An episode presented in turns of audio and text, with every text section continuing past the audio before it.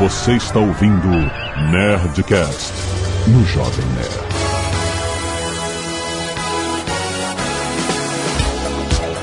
Landa, landa, landa, nerds! Aqui é Alexandre Antônio, Jovem Nerd, eu tenho medo de muitas coisas. Aqui. Um cagão. Cagão! Aqui é o Afonso Solano e eu tenho medo de ruivas. Isso é um fato, isso é um fato. É, isso é um fato Hã? comprovado. É, né? é verdade. Cuidado aí, é. Aqui é Didi Braguinha e você sabia que D. João VI tinha um masturbador real? Caraca, Gio, o jogo tá muito escroto, cara. Dá pra ter medo disso, cara? Isso é muito Porra, eu me assustaria pra caralho. Não, que, mas esse é o Nerdcast piores profissões do mundo? Não. Porque. Aqui é o Azagal e vai permanecer a dúvida. Beto não quis participar ou foi vetado? Mandem suas teorias. Essa conspiração não vai morrer nunca. Exato.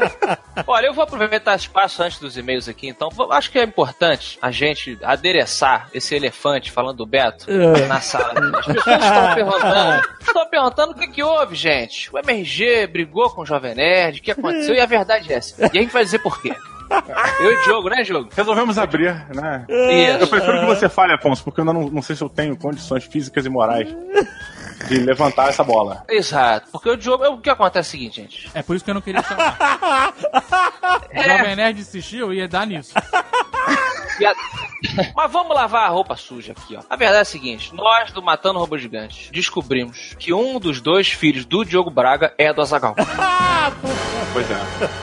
Um dos dois. Um dos dois. Um dos é. dois. E é neto do Almôndega. Ah, exato.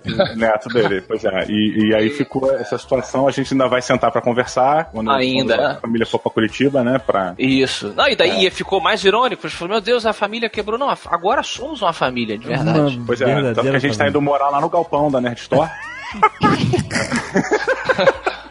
Enquanto isso, nós vamos falar de medos depois do e-mail. Canelada.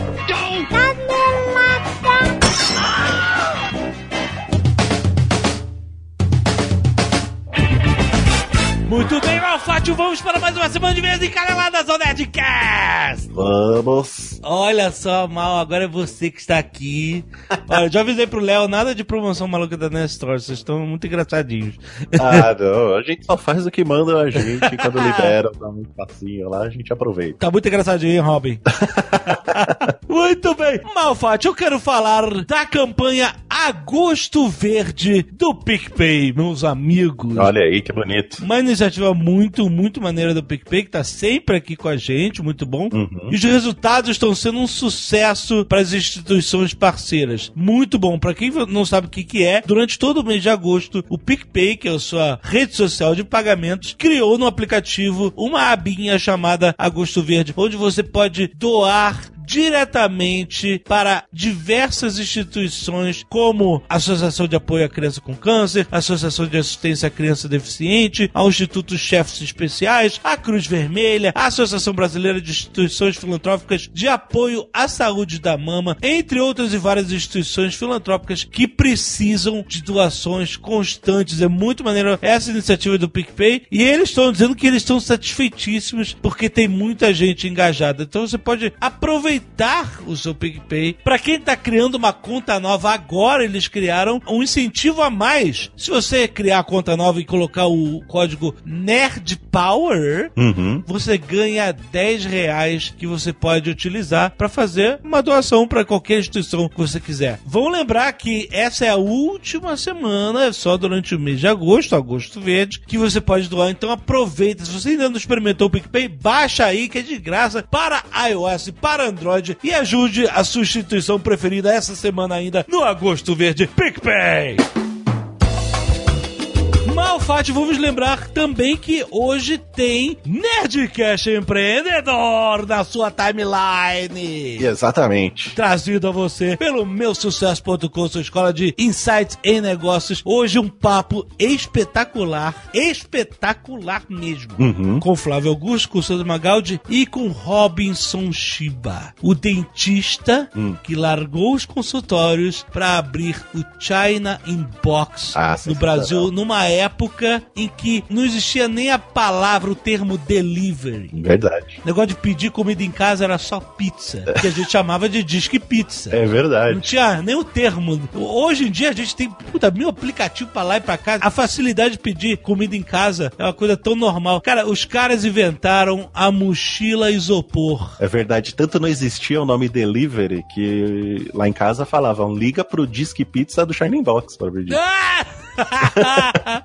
Exatamente, cara. É uma história muito, muito foda de como o cara construiu, como ele veio de uma família tradicional japonesa, né? O avô japonês que veio pro Brasil e aquele negócio de seguir o espaço da família. E ele foi um cara que enveredou para outro negócio que não era o que a família esperava dele. E como ele transformou isso numa empresa bilionária, uma coisa inacreditável. É uma história muito foda. Além dele hoje ser um dos investidores do Shark Tank Brasil, rapaz. Olha aí que A maneiro. gente vai fazer perguntas sobre. que Tem muita gente que ouve o Nerdcast Predador, que gosta também do Shark Tank, do Shark Tank Brasil. O Robson Shiba tá lá e a gente também vai fazer algumas perguntas curiosas sobre o Shark Tank. Então, cara, vale a pena muito você escutar, porque é uma história muito maneira de construção de empresa gigantesca do zero. O cara vai contar tudo. Além disso, existem horas e horas de estudo de caso sobre o Robson Shiba lá no meu sucesso.com. Mais um motivo pra você conhecer, cara. É muito foda. Escuta o Nerdcast Predador de hoje, tá na sua timeline já. Assim que você terminar de escutar esse,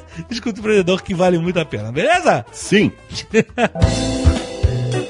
E Malfátio, temos lançamento da Nerd Store! Essa é hora de honrar a família. Yeah. Ah, já entendi. Por isso que você me chamou, pra ficar Fátio e Otori, duas famílias italianas, Exatamente. para fazer essa propaganda. Muito bem. É a camiseta Take the Cannoli. Olha, Olha aí, aí. uma das falas mais importantes e emblemáticas da história do cinema. Leave the gun, take the cannoli. Olha aí no aplicativo ou no link no site essa arte espetacular da mãozinha levando o cannoli. Cara, que cena foda, que camisa foda, toda ensanguentada e tal. Porque na frente tá pegando canole, mas atrás tá deixando a arma. Deixando a água, cara, muito foda. Que camiseta foda. Lançamento exclusivo da história e vocês sabem que os estoques são limitados. Então corre, corre pra comprar a sua Take the Cannoli.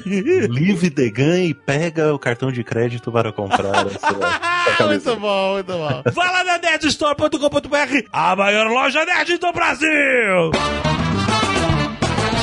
E se você não puder ouvir os recados e e-mails do último Nerdcast, você pode pular diretamente para 22 minutos, e eu sei que você tem medo de ficar sem Nerdcast. Quero agradecer aos nerds que doaram sangue no cacete de agulha. E lembrando que tem pedido de doação de sangue para Ana Clara de Faria Vitorino. Tem link aí no post. Se você puder ajudar diretamente, é realmente muito importante porque é sempre urgente. Mas fora isso, quero agradecer a Kerley Aureliano, ao Bruno Henrique Mioto, ao Jonathan Silva, Luiz Felipe Gonçalves, Matheus Giago, Lucas Damasceno, Arthur Ferreira, Wilgler Christie, Lucas Mendes, Matheus Camargo, Klaus Melcher, Cláudio Júnior e Carlos Eduardo Garrido. Muito obrigado, Nes, que doaram sangue. E os nerds que doaram cabelos no Escalpo Solidário, o Felipe Rodrigues, a Karina Mescoloto e a Karina Espíndola, que doaram aí suas madeixas. Muito bom, muito bom, Alfati. Vamos lembrar aqui também uma coisa. Uhum. A gente sempre incentiva as pessoas a doarem sangue aqui, é uma coisa que a gente faz toda semana há anos. Uhum. E aproveitando esse espaço, a gente vai falar sobre a campanha A Vida Conta, que fala sobre AVC, acidente vascular cerebral. Uhum. É uma das principais causas de morte no Brasil. É a segunda causa mais comum de morte no mundo. É o AVC. Uma a cada seis pessoas vai sofrer um AVC durante a sua vida. Isso é muito sério. É verdade. AVC é uma emergência médica que pode acontecer com qualquer pessoa, em qualquer idade. A gente normalmente associa o AVC à velhice, né? As pessoas mais velhas, né? Exatamente. Mas ele pode acontecer em qualquer idade. 85% dos casos ocorrem na forma isquêmica, ou seja, quando há obstrução de um vaso sanguíneo que fornece sangue ao cérebro, bloqueando a passagem de oxigênio para as células locais. Já outros 15% são são referentes à forma hemorrágica, quando um vaso enfraquecido rompe e sangra no cérebro. No tipo de AVC mais comum, que é o isquêmico, o paciente não tratado perde aproximadamente 1,9 milhão de neurônios a cada minuto que se passa sem tratamento. E aí você pensa, putz, mas o que eu posso fazer? Acontece somente em casa, porque você está em emergência, né? Uhum. Por isso que a ONG Rede Brasil AVC e a Sociedade Brasileira de Doenças Cerebrovasculares, com o apoio da Boehringer Ingelheim, estão lançando a campanha A Vida Conta, cada minuto faz a diferença. A iniciativa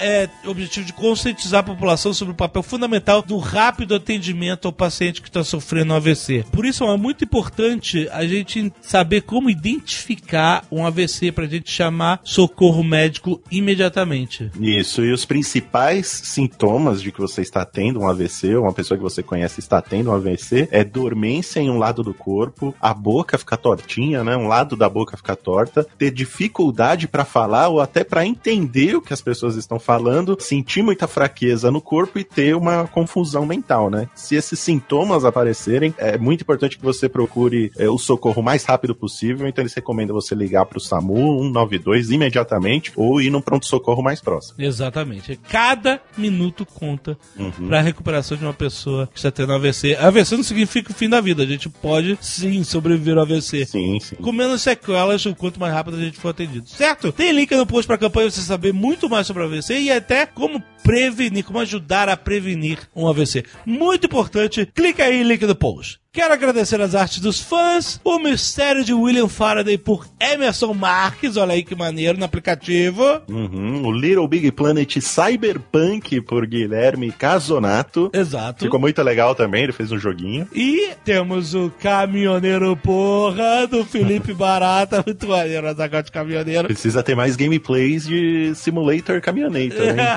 é verdade, é verdade. E o Oleg por Matheus Victor, que ficou muito bacana também. Olha o aí, personagem muito do Tocando no maneiro. Cyberpunk. Muito maneiro. Leonardo Gaboardi, analista financeiro, 31 anos, Seattle, Estados Unidos. Olha aí. Segundo e-mail, olha aí.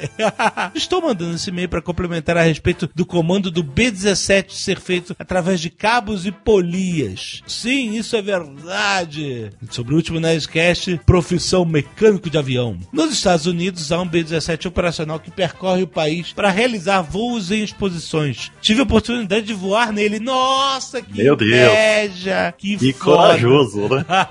Reparei que da ponte de comando até a cauda passam pequenos cabos de aço pelo teto, tipo aqueles pequenos cabos de bicicleta, que eram os cabos que ligam o manche do piloto Meu até Deus. as superfícies de controle das asas e cauda, cara. Como o avião naturalmente balança muito durante o voo e não há muitos lugares para se apoiar, há uma tendência natural a querer se Meu segurar Deus. nesses cabos. Meu, não faça, você vai perder o dedo, cara. o guia tinha que deixar bem claro que ninguém jamais, em hipótese alguma, deveria se apoiar neles. Caso contrário, o passageiro estaria sem querer forçando uma manobra do avião. Caralho! Fazendo perder o controle e cair. Excelente terror que o guia deu. Mas é isso mesmo, meu. Não pode. É lógico. Além disso, o guia também pedia atenção para não nos apoiarmos em vários pontos da fuselagem do avião, pois elas cedem com o peso de Meu uma Deus. pessoa. Cara, isso é um avião de guerra? É isso mesmo? é um avião de guerra que era construído em duas semanas, né, cara? Meu Deus do céu. Isso foi feito. Duas semanas é um exagero, eu não tenho essa informação, tá? Mas era rápido. Peraí, agora deixa eu ver quanto tempo. Caraca, não é possível, cara. Eu achei aqui o cara dizendo que quando entrava na linha de produção, o B-17 normalmente saía pra seu primeiro voo teste em dois ou três dias. Meu Deus do céu. Eu não edito um vídeo em dois ou três dias.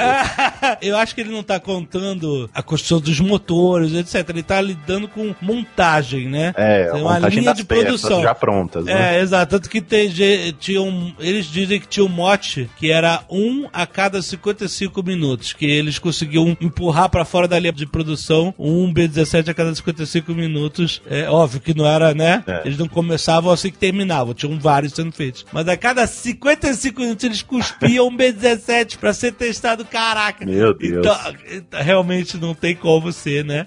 Não tem um controle de qualidade muito confiável. Essas áreas foram feitas para serem saídas de emergência caso o B-17 tivesse sido alvejado pelo fogo inimigo e tivesse caindo, a galera pulava. Só que os turistas não tinham ali, né, os paraquedas. Então não pisa aí, filha da mãe. Mas ele falou que tirando isso, voar no B-17 é bastante seguro e agradável. Ah, deve ser bem agradável. Não toque em nada, É, não se senão mexe. você vai morrer, né? Exatamente. E não tem pressurização de cabine, que pode a parada. Ah, é- com certeza. é, é solta no ar. entendeu?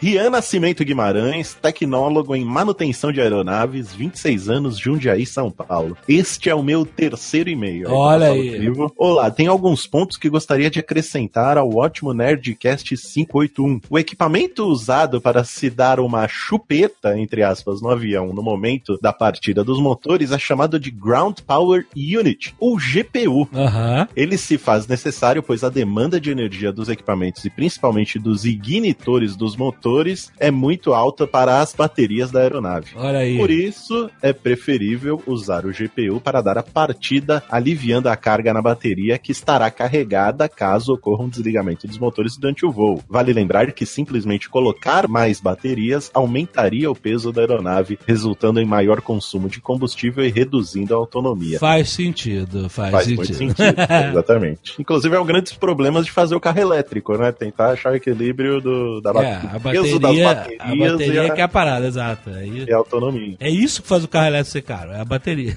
Uhum. Aeronaves possuem documentos chamados Minimum Equipment List, ou MEL, e Master Minimum Equipment List, MMEL, que listam quais equipamentos podem não estar funcionando. Como assim? Podem ter equipamentos que não precisam estar funcionando? E mesmo assim a aeronave está autorizada Ah, a decolar. é. Que absurdo já isso! ficou preocupado, já ficou preocupado. o mal, ele tem um probleminha com aviões. É um pequeno problema. um medinho. Por isso que você me chama pra gravar esse vídeo. Puta, Eu quero te convencer, pô. Sabe que eu tô tirando passaporte porque minha, minha mulher me obrigou, né? Olha aí, muito bom. Muito bom. Dentre os equipamentos listados na MML de um Boeing 737 estão tacômetros do estágio 1 da turbina, contadores digitais, desde que haja um contador analógico funcionando normalmente, luzes de aviso da N1, mandou até o link do documento aqui para quem quiser ver. Vale dizer que a posição reverso, além de mudar os vetores de empuxo dos motores, o uso desse sistema também coloca os motores em potência máxima Aham. o que significa consumo máximo de combustível. Portanto, se a pista permite, é preferível usar muito mais freios do que o sistema Hum. reverso. Que aí o cara dá uma economizada. Mas todo mundo usa o reverso, né? Assim, eu vou começar pelo menos. Ah, mas é porque a gente pousa aqui em São Paulo que a pista é pequenininha, né? Não, mas em pistas grandes eu já vi. Bom, enfim. E o Bird Strikes, choques entre aeronaves e aves, são comuns e causam danos graves aero- às aeronaves. Aí, bom. Não ajuda, Não, tô porra, cara. Assim não ajuda, cara. Tá sendo uma terapia. Vale lembrar que força igual massa vezes aceleração, portanto, considerando que o peso de um urubu está entre 1,2 e 1,9 quilos e uma aeronave voando a 900 km por hora ou 250 metros por segundo, calcule a força de impacto de uma criança dessas. Pô, pensei que ele ia calcular. Não calculou. Ah, ele mandou a gente, calcula aí, vai, tá aí, Gustavo.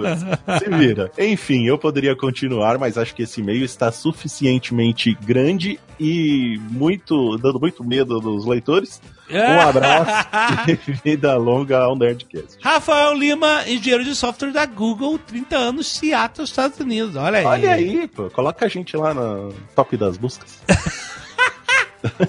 A gente tá, não tá? Tá, muitos, muitos termos estão. É, muito tempo. Esse é o meu quarto e-mail. Meu vizinho foi piloto de avião. Ele pilotava aviões precisando de manutenção. Como assim? Isso mesmo. Ele ia buscar 737s precisando de manutenção e os pilotava pra Seattle, que é a fábrica da Meu Boeing. Deus, mas como assim? Como assim? Ah. Gente, Vocês estão completamente malucos. É, é o equivalente o cara pegar o carro e levar no mecânico. Mas pô, aí ele põe um, um guincho pra trazer o carro, né? Ele vai transformando o avião, pô. Uma vez ele foi buscar na Flórida um 737. Depois de umas duas horas de voo, o avião começou a ter problemas elétricos, que os levou a precisar fazer um pouso de emergência. Ao tentar abrir o trem de pouso, descobriu que estava emperrado e não abria. Começou o desespero, precisando fazer um pouso de emergência e o trem não abre. Tiveram que pousar sem trem de pouso e derrapar para parar. Olha aí que delícia, mal. Meu Deus do céu. Ele deixou de pilotar por muito tempo depois disso. Ficou uns 5 anos sem pensar em voltar. Hoje em dia ele tá tirando a licença de novo, mas diz que não volta a fazer profissionalmente. PS, se estiverem em Seattle um dia, mandem um e-mail que eu dou um tour dos offices da Google. Olha aí, que beleza. Olha aí. Luiz Fernando é engenheiro aeronáutico, mecânico de aeronaves e ex-professor de manutenção aeronáutica. Ó. 40 anos, São Paulo, São Paulo. Muito bom. Este não é meu primeiro e-mail, na verdade, é o segundo a ser lido. Ou não. Aí, opa! lido cara. Ouvi o episódio 581 muito atentamente, mais do que o normal, pois fala da profissão que tanto amo. Olha aí. Ao longo desse episódio, constatei que houve uma pequena confusão de denominações entre engenheiro aeronáutico e mecânico de aeronaves. Aham. Fato que talvez seja derivado da denominação estrangeira, pois lá fora o mecânico de aeronaves é chamado de engenheiro. Aham. Aqui no Brasil, o primeiro faz faculdade de engenharia aeronáutica e no caso de quem trabalha em uma companhia aérea, que é o meu caso, tem a responsabilidade, dentre outras, de escrever parte da documentação de que a empresa usará para fazer a manutenção de suas aeronaves, garantir a qualidade técnica da manutenção, dar suporte técnico para a manutenção, principalmente em danos estruturais, entre outras responsabilidades. A responsabilidade de se colocar a mão na aeronave e de fato executar a tarefa de manutenção, né, o mecânico mesmo, Uhum. recai sobre o mecânico. Este sim é quem faz o curso e é habilitado para tal tarefa. O engenheiro, para poder executar a tarefa na aeronave, precisaria do curso de mecânico. Ah, Ele só faz o manual, engenheiro. é, entendi. Olha só, muito bom. Só faz o desenho do manual. Ele não, não suja a mão de graxa. Agora, Mal, eu quero saber, depois de ouvir este episódio, você ficou um pouco mais à vontade com a ideia de entrar nesta lata? O que, que você acha, Alexandre? Eu- Depois eu descobri que tem aviões que voam que precisam de manutenção. Lista. que, olha, não precisa estar funcionando isso. Como assim? Você está tudo louco. Eu vou de ônibus só. Eu vou sair daqui hoje pra ir na Comic Con 2018.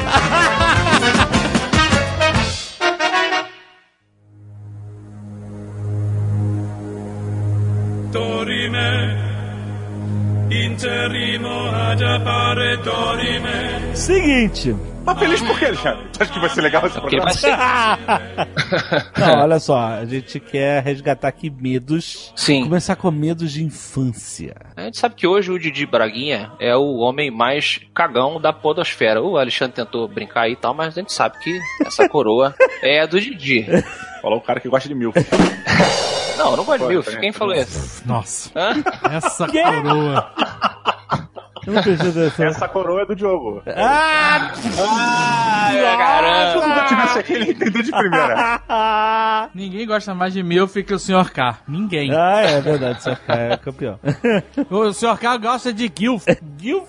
Grandmothers. Ah, meu Deus. Vocês viram que o nego tentou mudar o termo MILF? Hum. Pra Mothers I would like to flirt. To flirt? Ah. To flirt. Ah, é o politicamente correto, é, né? ficou mais politicamente correto. Ah, que bonito. É, porque eu perguntei porque eu não sei se nós éramos crianças medrosas. Hoje a gente sabe que o Didi é medroso, mas quando você Eu era sempre fui, né? criança, você era um menininho cagão? Muito, muito. Eu, era, eu sempre É? fui medroso e e cagão, literalmente também, mas sempre fui muito medroso, muito medroso. Tanto que aqui já contei a história do, do cachorro do meu primo, que achei que tivesse matado Sim, ele, outras histórias, mas eu sempre fui muito cagão. Professor de religião, né? Ajudou muito, né? Já Caralho, tu porra, mulher, caralho. A religião, meu irmão, a religião, a gente era lá do colégio, acho que eu não contei isso aqui no Nerdcast, mas eu, eu e o Didi, a gente tinha aulas lá de, de educação religiosa e tal, e uma vez o professor passou. Ele passava ocasionalmente uns documentários, né? Muito provavelmente pagos pela, pela igreja. E os documentários eles pegavam assim, tipo, por que o heavy metal é combinado com o diabo? E ele mostrava todas as Caraca. bandas e tal, com os Pegava os fazia anagrama dos nomes de todas Sério? as bandas, assim, tipo. Enquanto isso, ele introduzia um monte de banda de rock and roll pra criançada, é isso? Isso, é por isso que eu gosto de heavy metal hoje, é isso aí.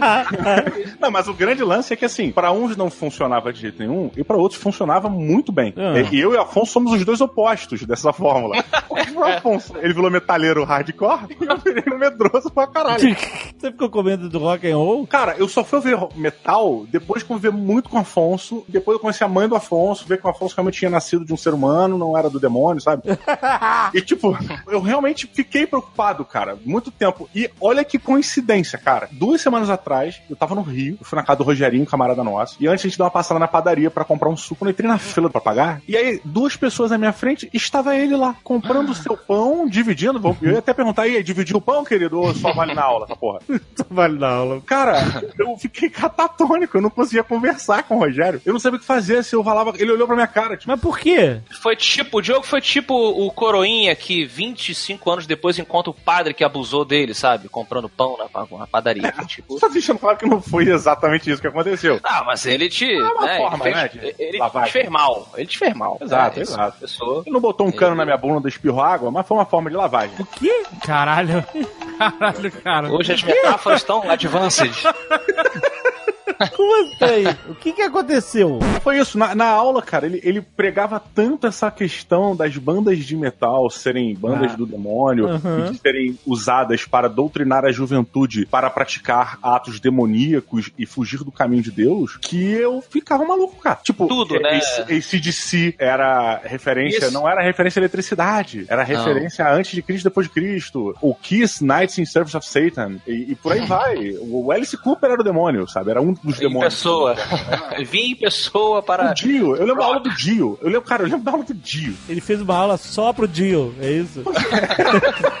Porque ele era um. Semestre do dia. é. Não, mas, mas merece, né? O cara é um monstro do rock, né? Então, é, tipo, ele deve ser um demônio lá das profundezas do rock. É, cara, teve um, um- pedaço desse documentário que eu até hoje eu procuro. Fica aí a galera, arroba Afonso Solano. Me mandem se vocês acharem, Afonso com dois Fs. Que é a parte do documentário mostrava um cara que ele era um adorador lá de, de Satanás. E ele, uma vez a cada. Ele era desenhista também. Aí eu falei, puta que pariu, já me identifiquei, né, criança? E aí ele, a cada, sei lá, seis meses, ele apagava todas as luzes, fazia uma, toda uma preparação, pintava a casa de vermelho, sei lá, desenhava pentagrama, caramba, e isso a gente assistindo ali, cara, na aula. E ele pedia ao Beuzebu que o influenciasse ali de modo artístico e ele pintava. Ele, ele pintava, botava o cavalete lá, tocando uma música. Oh! E aí no final da cena, ele mostrava a arte dele. Ele pintou uma figura feminina, assim, azulada, nunca mais esqueci, com o, o pescoço super alongado, o, o rosto meio amendoado, assim, e os olhos muito grandes, sabe, penetrantes. Era um ET, era um ET clássico, Hum. um Zeta Reticuli, um cinzentinho. E aí ele falou, tá vendo? Olha só, além da questão toda do rock and roll, papapá, ele pintou um ET, o que é a prova de que os extraterrestres são uma forma do demônio nos enganar, não sei o que e tal. Olha, aí. É, então foi assim, uma É. parada traumatizante em vários momentos. Mas aí, Didi, você viu esse cara, mas esse cara aqui te deu essa reação de, de ficar com cagaço, de ver ele em outro contexto, na padaria, assim e tal, na rua? Voltou, exato, ele tava comprando pão, como se fosse uma pessoa normal. Tudo voltou, né? Porque ele olhou é, pra né? ele. É, eu olhei pra ele, ele olhou pra mim, ele ficou olhando um tempo. Eu fico imaginando a tua cara, ele olhando do cara. Cara, a minha vontade era ligar pra alguém. Tipo, eu quase peguei a mão do Rogério e falei, cara, segura minha mão. Sabe? Eu falei, Cara, agora? É ele, é ele. É, eu não sabia o que fazer quando saiu. Tipo, sabe aquele filme de terror que tem uma pessoa sentada no ombro de um, de um coreano o tempo todo? Puta, esse filme é bonzão. É, da fotografia, né? É, da fotografia e tal. cara É, que fica um encosto no cara. Isso, é, cara, quando ele foi embora, parecia que, tipo, tinham deixado eu respirar.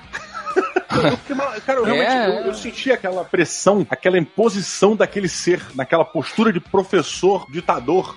Tudo de novo ali na padaria. Se ele mandasse eu comer glúten, eu ia comer. É, você tá narrando a reação psicológica de alguém que passou por um trauma mesmo, cara. Você olhou pra fonte do seu trauma. Você voltou a ser um menino naquela sala de aula sendo doutrinado, é isso? Ou será que existiu uma culpa inerente por você gostar de rock and roll e de metal hoje em dia? Cara, vai ser muito maneiro se chegar no fim das contas e ele tiver certo. Será? Ai, ai. Você vai encontrar muitos amigos no inferno, cara. E Exatamente. pelo menos tem boa música.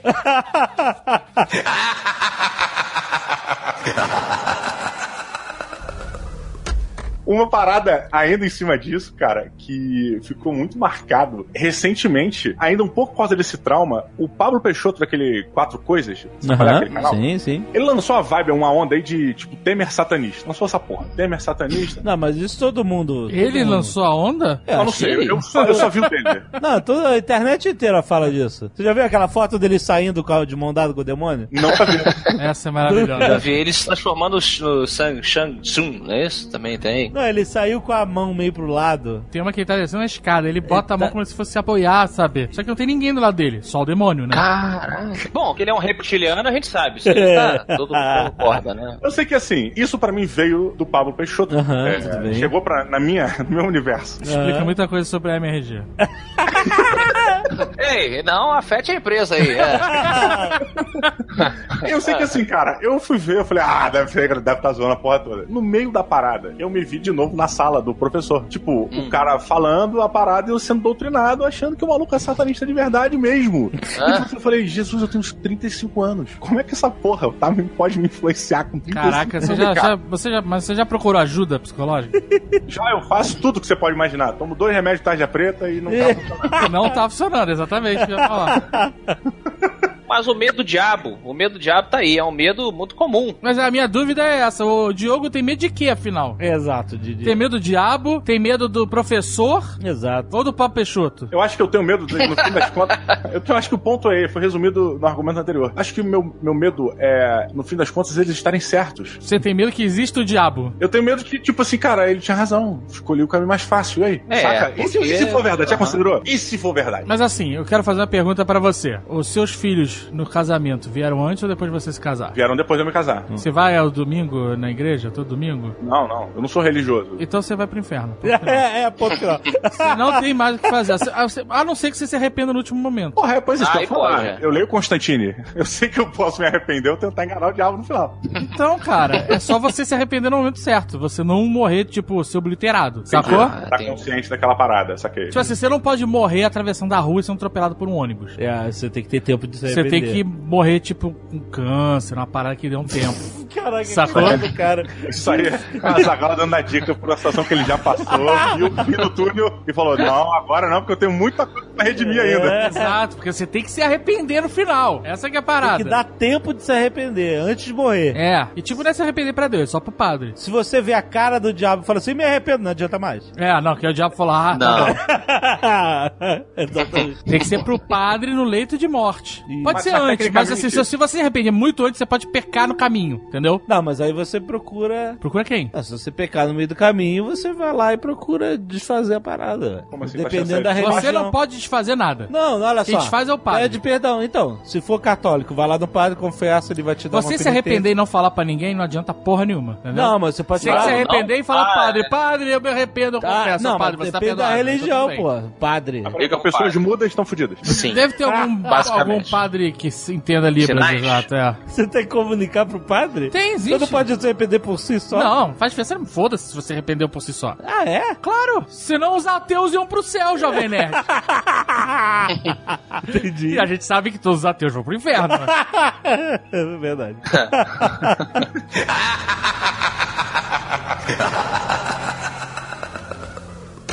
Cara, mas esse negócio de medo do diabo, medo da morte, eu tinha um medo quando eu era criança, que por muitos anos ficou comigo, que era o medo do desenho da caveirinha no trilho do metrô. Hum? É a caveira que é usada na sinalização pra Ah, morte, de né? perigo. Do pré. Exato. Perigo. Exato. Quando eu ia pegar metrô ali com a minha mamãe, eu ficava paralisado. Eu olhava. Tua mãe me dá medo pra caralho, tua mãe. Só pra deixar claro, depois eu volto nisso. Mas tua mãe me dá Não, muito não, medo, cara. volta não, vamos falar disso agora, porque isso é Não, deixa eu seríssimo. terminar o. Eu não sei quem. Depois eu volta aí. Eu não sei, cara, eu olhava pra caveirinha assim, ela ficava me encarando de volta e eu ficava, eu, eu criança, né, claro, eu ficava imaginando assim, bom, quando eu cair ali, então, se a pessoa cai no trilho, ela é eletrocutada, ela é fritada, e aí fica o esqueleto dela sentado ali pra sempre, porque ninguém pode ir ali tirar o esqueletinho dela, É. claro, né, Ah, cabeça caraca. braço. Então vai Senão também O morre. cara que trabalhou nessa iconografia deve estar tão orgulhoso.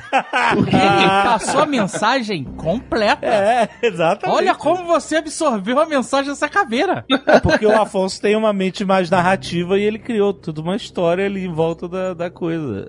Eu ficava pensando nisso, assim, tipo, caramba, e aí? As pessoas vão, vão todo dia ir pegar o metrô e vão ver a minha caveira.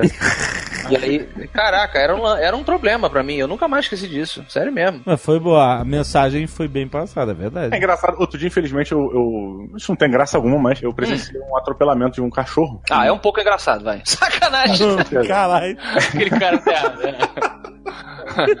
Bem, cachorro, né, foi atropelado na rua, aquela coisa, aquela comoção, né? E Uhum. levaram o corpo do cachorro pro canto da rua, pra margem assim da rua. Só que era em cima de uma subida de um viaduto aqui em Brasília. Cara, deu cinco minutos, porque parou todo mundo, desceu todo mundo. Se fosse um mendigo morto, ninguém ia fazer porra nenhuma. Mas no cachorro, então todo mundo desceu, né? É. Rosas, vieram velas, de repente tinham velas ali. É, Padre. E eu não sabia que cachorro tinha alma, mas tudo bem. E aí, beleza, tava ali aquela porra, ficou um tempinho, cara, daqui a pouco veio a cena mais comovente da minha vida. Um outro cachorro, provavelmente era amigo dele, e ficou, sentou do lado do corpo dele morto. Nossa, isso acaba comigo. Isso acaba comigo. Até ele começar a comer os restos. Não. Ué?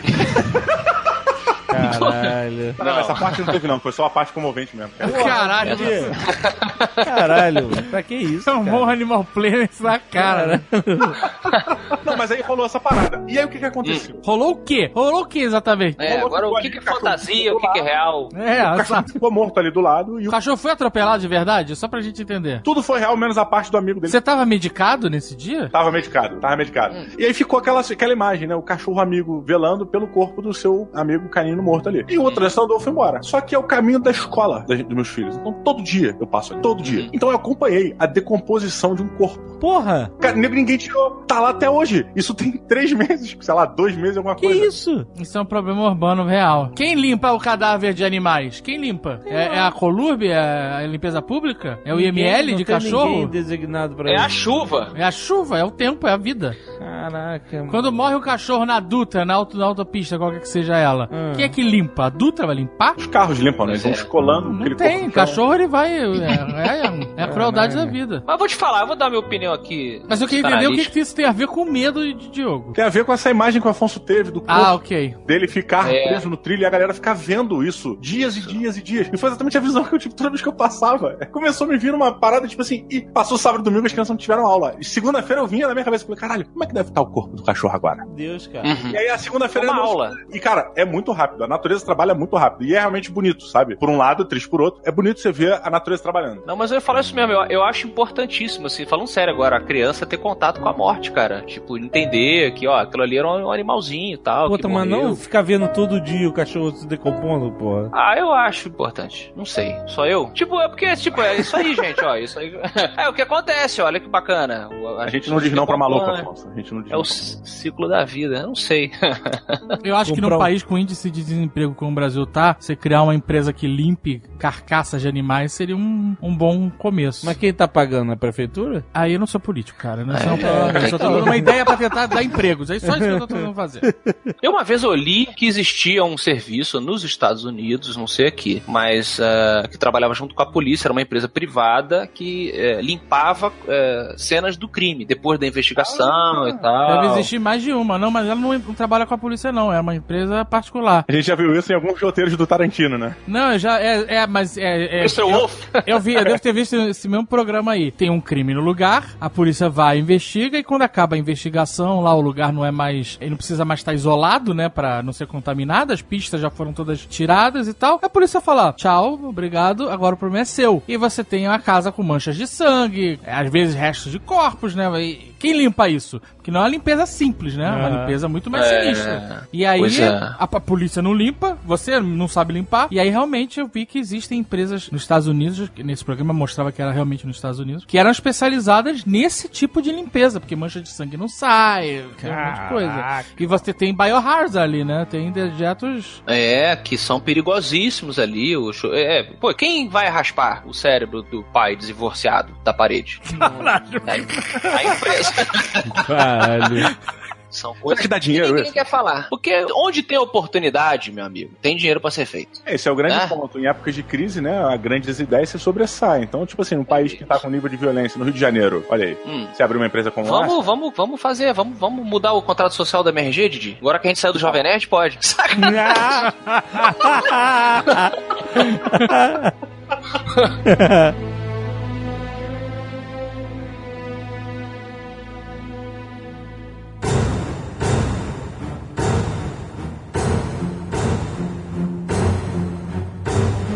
Outra coisa que eu tinha medo quando eu era criança, a gente tá falando de conceitos, né, principalmente, era do poço do elevador. A palavra medo era muito abrangente, né? Mas eu não tinha medo do poço elevador, mas eu tinha dúvidas sobre o poço elevador. Há dúvidas? É, porque eu não sabia o que era. Eu não sabia Exato. se ele era infinito. Era um. se ele acabava ali logo abaixo, se ele tinha, sei lá, 20 metros. Eu não sabia. Era um poço. Pra mim, quando a palavra poço significa profundo. Uhum. É, e eu lembro muito bem do dia que eu soube que existia o poço, que foi alguma coisa assim que travou o elevador, né? Parou e tal, com um monte de gente, de manhã indo pro colégio, minha mãe levando a gente pro colégio, tal, vizinhos, e aí, tipo, alguém falou assim: Ah, tenho nervoso ficar. Alguma uma senhora, ela tem nervoso ficar presa no elevador, porque tenho medo dele descer até o poço. Aí eu, tipo, Descia até o Poço. É, Não. ou então aquela ameaça, cuidado que essa porta abrir, você vai cair no poço. É, Aham, aham, Aí você, tipo, caralho, poço, tem um poço. O que, que, que tem no poço? Será que tem uma, uma criatura negra, né? Que nos aguarda? Essa construção de frase foi muito bem feita. Ela falando assim, vai descer até o poço. Ou seja, você imagina um elevador descendo, passando da civilização para um submundo É, e abrindo aí. a porta Pro inferno. nesse inferno, exatamente. É, Ah, exatamente. Onde tá o professor de religião do Diogo.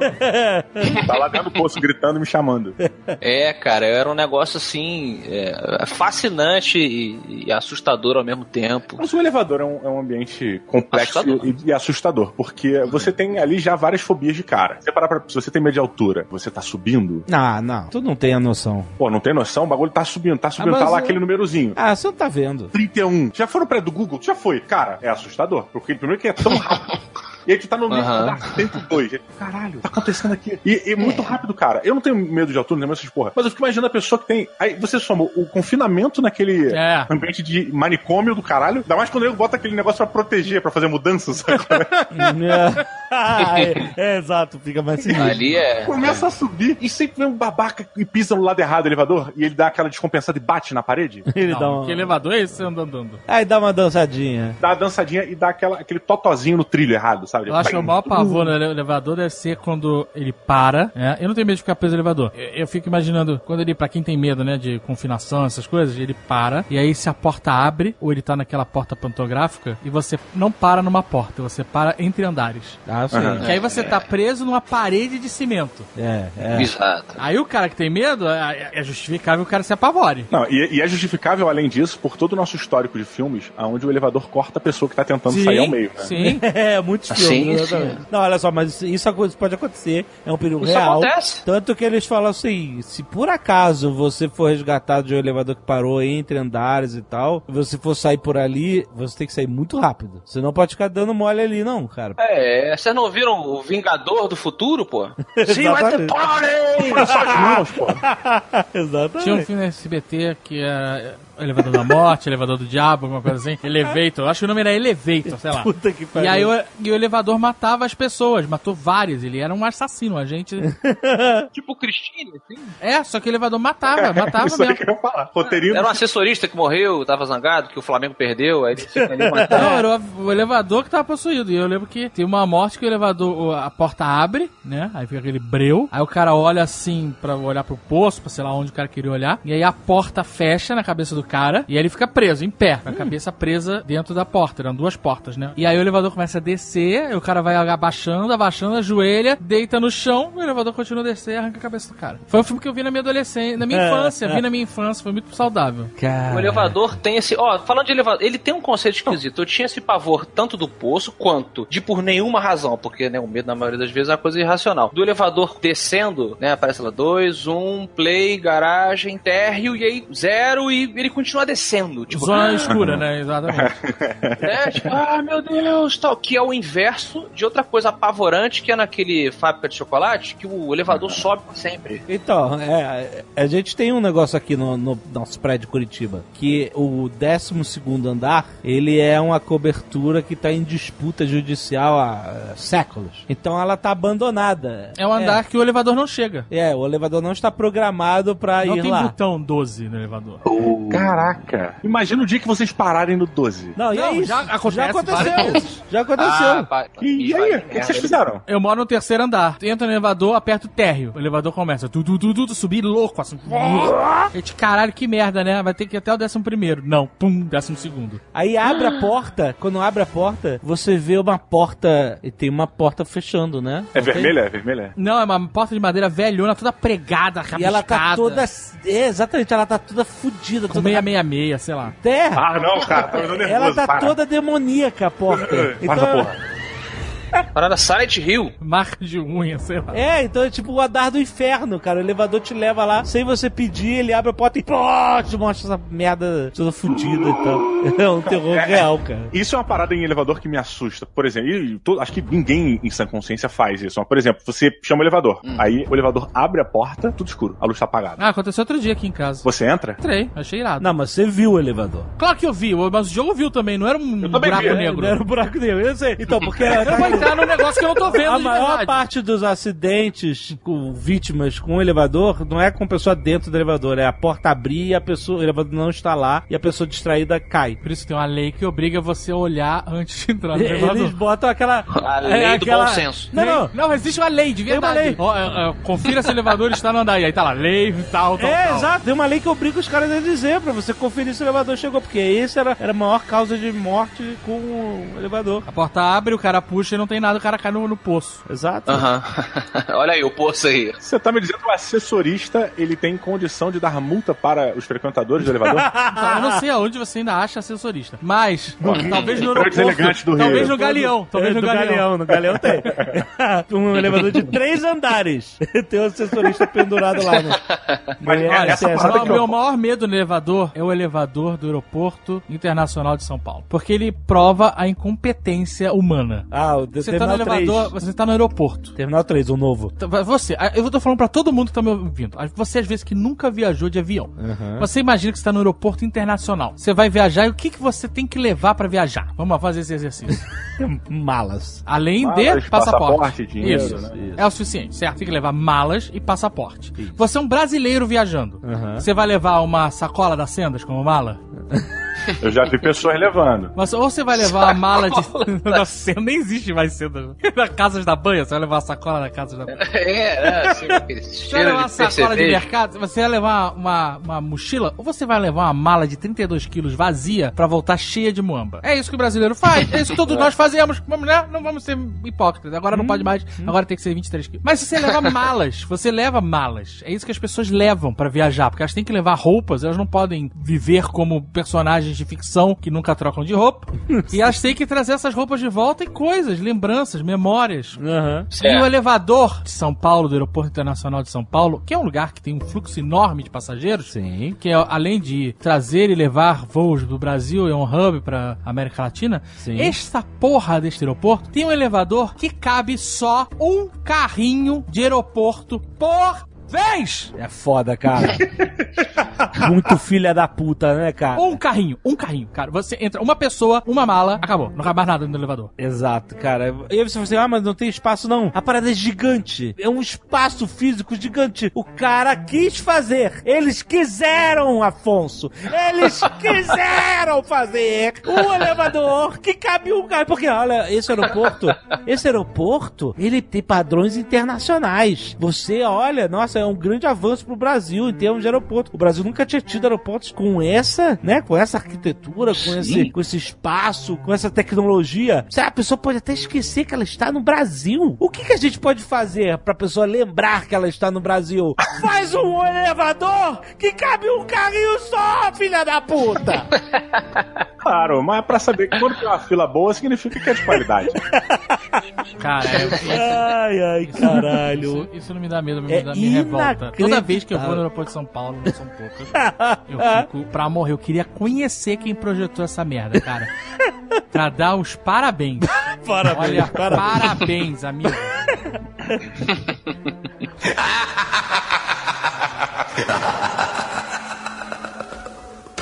Uma pergunta aqui, uma pergunta mudando um pouco. Vocês falaram de quem foi que idealizou esse aeroporto, me lembrei de Niemeyer e automaticamente me lembrei de pessoas velhas. Eu queria saber se vocês têm medo de pessoas muito velhas. Boa pergunta. Eu lembrei de Niemeyer. Tem um conto do Stephen King no livro Tripulação de Esqueletos que é sobre isso, cara. Sobre medo da vovó e do vovô. E temos um filme excelente do Shyamalan. É, Sim, chamado a, visita. A Puta, Visita. muito legal. Eu não sabia se eu ria ou se eu chorava no filme, mas... Eu tinha uma, um medo de uma imaginação, de uma figura imaginativa de uma velha. Que era especificamente o medo de olhar para uma janela e ter a cabeça de uma velha do lado de fora da janela olhando para mim. Caceta, mas de onde é isso? Agora eu tenho também. Vamos lá. Eu não sei se foi algum filme, eu não sei, cara. Eu sei que eu lembro, deu nitidamente 10 anos de idade. Eu tinha uns 10 anos de idade quando eu tive essa primeira, primeiro vislumbre. Eu não tive uma visão, era só o medo, a imaginação de olhar para aquela janela e ter uma velha ali olhando para dentro. E aí eu ficava velha- com medo de chegar perto das janelas, entendeu? De abrir as cortinas, de, de não sei o quê, porque eu falei assim, ah, um dia eu vou fazer isso e a velha vai estar lá. Mas era um cagaço imenso que durou um tempo, cara. Depois eu larguei isso. Mas eu, devo- certamente eu devo ter visto algum filme de terror, alguma merda Cara, assim. mas ó, recentemente eu até liguei pro Afonso, depois de ter assistido, eu vi um documentário que é, se não me engano, tá no, quer dizer, ele tá no Netflix, mas eu acho que o nome é A Extraordinária História de Stan Romanek, ou sei lá. aham. Resumidamente, o documentário fala que é um dos casos de avistamento ou de, de De abdução, ele ali. abdução e contatos com ETs mais documentado da história da ufologia, tá? Esse cara, ele tem mais de 200 e tantos contatos registrados, gravados e, e fotografados. Aham. Filmados e o cara. Filmados. É, é. E tem umas cenas nesse documentário, Alexandre, que não te aconselho a assistir, que são exatamente isso. O cara ouve um barulho, É ele, né? aí ele corre, pega a câmera dele e fica posicionado, posiciona a câmera na direção de onde ele ouviu o barulho. E aí ele fica ali. Só tenho certeza que eu vi alguma coisa se mexer lá fora. Ouviu o barulho, não sei o quê. Mas daqui a Ah. pouco vem uma cabecinha na janela. tipo, só dá aquele hello e desce. Ah, porra! Não sei. É, qualquer coisa fazendo peekaboo, né? Tipo, hello, botando a cabecinha. Mas ela é devagar. Ela vai devagar. Ela não vem pra te assustar. Ela vem devagarzinho, a cabecinha lá do ETzinho lá. Ela tipo. Aí é fica. foda. É. Tá encaradinha pra falar, tô aqui, hein, nego? Tô aqui. E Eu- depois vai descendo devagarzinho. o Diogo fez um paralelo com o ET aí. Uma vez eu falei, até lá no, no programa do Matando Robô Gigante com o Didi, sobre. é, eu assisti um filme quando era criança também, que eu sempre gostei de ufologia, a gente sabe aqui, eu já falei algumas vezes no Nerdcast. Tem um filme chamado Estranhos Visitantes. Inclusive é com aquele ator do Caçador de Viados, o Prenda-me se for capaz. Como é que é o nome? Não. Que? É como o Bolsonaro se enxerga, né? Na, cabeça dele. É um cuzão mesmo. Não, não, como é. Christopher Walken, pô. Christopher Walken. Parabéns, cara. Essa foi o Edward. O cara, Christopher Walken, ele tem uma cena dessa porra desse filme. É a história de um cara também que foi abduzido diversas vezes, supostamente, né? E aí tem uma cena que o ET também dá- faz assim, olha de ladinho assim por trás de um Ah, pera, armário. mas ele foi abduzido mesmo, o ator? O- não, não, ele tá interpretando o cara. direito, cara. Eu tô mega impressionado. Diogo, não, Diogo, ninguém foi abduzido mesmo. Porque não existe evidência. É o Alexandre Não Ottoni, existe seus- evidência. do... Nunca existe evidência. Então, supostamente. Por isso que eu falei supostamente toda hora aqui, seus seu saganista. Saganista! Você falou corretamente aqui, o Diogo perguntou se ele foi abduzido mesmo. Tá, é, não Eu sabemos, uma Diogo. Vez que não ser- temos prova nenhuma, ninguém foi abduzido mesmo. É, mesmo não. A gente precisa investigar. Exatamente. E esse cara, supostamente. Sim, sim, diz que tá foi. correto. Tem, tem essa cena que o ET bota a cabecinha assim, atrás do, do armário, cara. E é, puta que pariu, isso me marcou também de uma forma que não cons... E lembrem que eu ia pra porra do Pantanal com meu pai, onde não tem nada ao É, redor. aham, né? Não aham. tem fonte de luz, senão a lua. Puta que pariu, é o ambiente perfeito pra te abduzir. E aí eu tava só pensando naquela cabeça de ET, atrás do armário, ou atrás da porta, atrás da geladeira. É, é foda, mano. É a mesma coisa, é a mesma coisa. É você ter uma imagina, você imagina uma coisa dessas escondidas, à espreita e tal. A mesma coisa, a cabeça da velha, você teve a cabeça do ET. É isso aí. Mas é que a velha, a velha ainda existe, não é à toa que tem muitos filmes de terror que brinca com esse conceito, livro, como a gente falou, etc. Porque o velho, ele é, obviamente, associado com o nosso maior medo, que é a morte, né? Ele tá na porta, Eu não tenho medo tá chegando. Não tenho. Não, mas De você velho? é uma pessoa diferenciada. não, de nada. Não tenho medo de morrer. Ah, ah, tá. All. Aham. Você tá bem com, seu- com você mesmo. Se eu morrer, como, como diz Ivan Drago, se morrer, morreu. Eu não tenho, eu não tenho, ai meu Deus, não. Não, mas tem aquela hora que você achar que morreu, toda hora você morrer, o caralho, isso. Então, mas Acordou eu não tenho medo disso. É só uma coisa que acontece. Eu acho que vou morrer. ah, você acha que vai morrer, entendi. Mas não tenho medo que isso acontecer. Aham. Entendeu? Entendi. É, eu quis dizer não de me forma soou verídico, geral. mas tudo bem.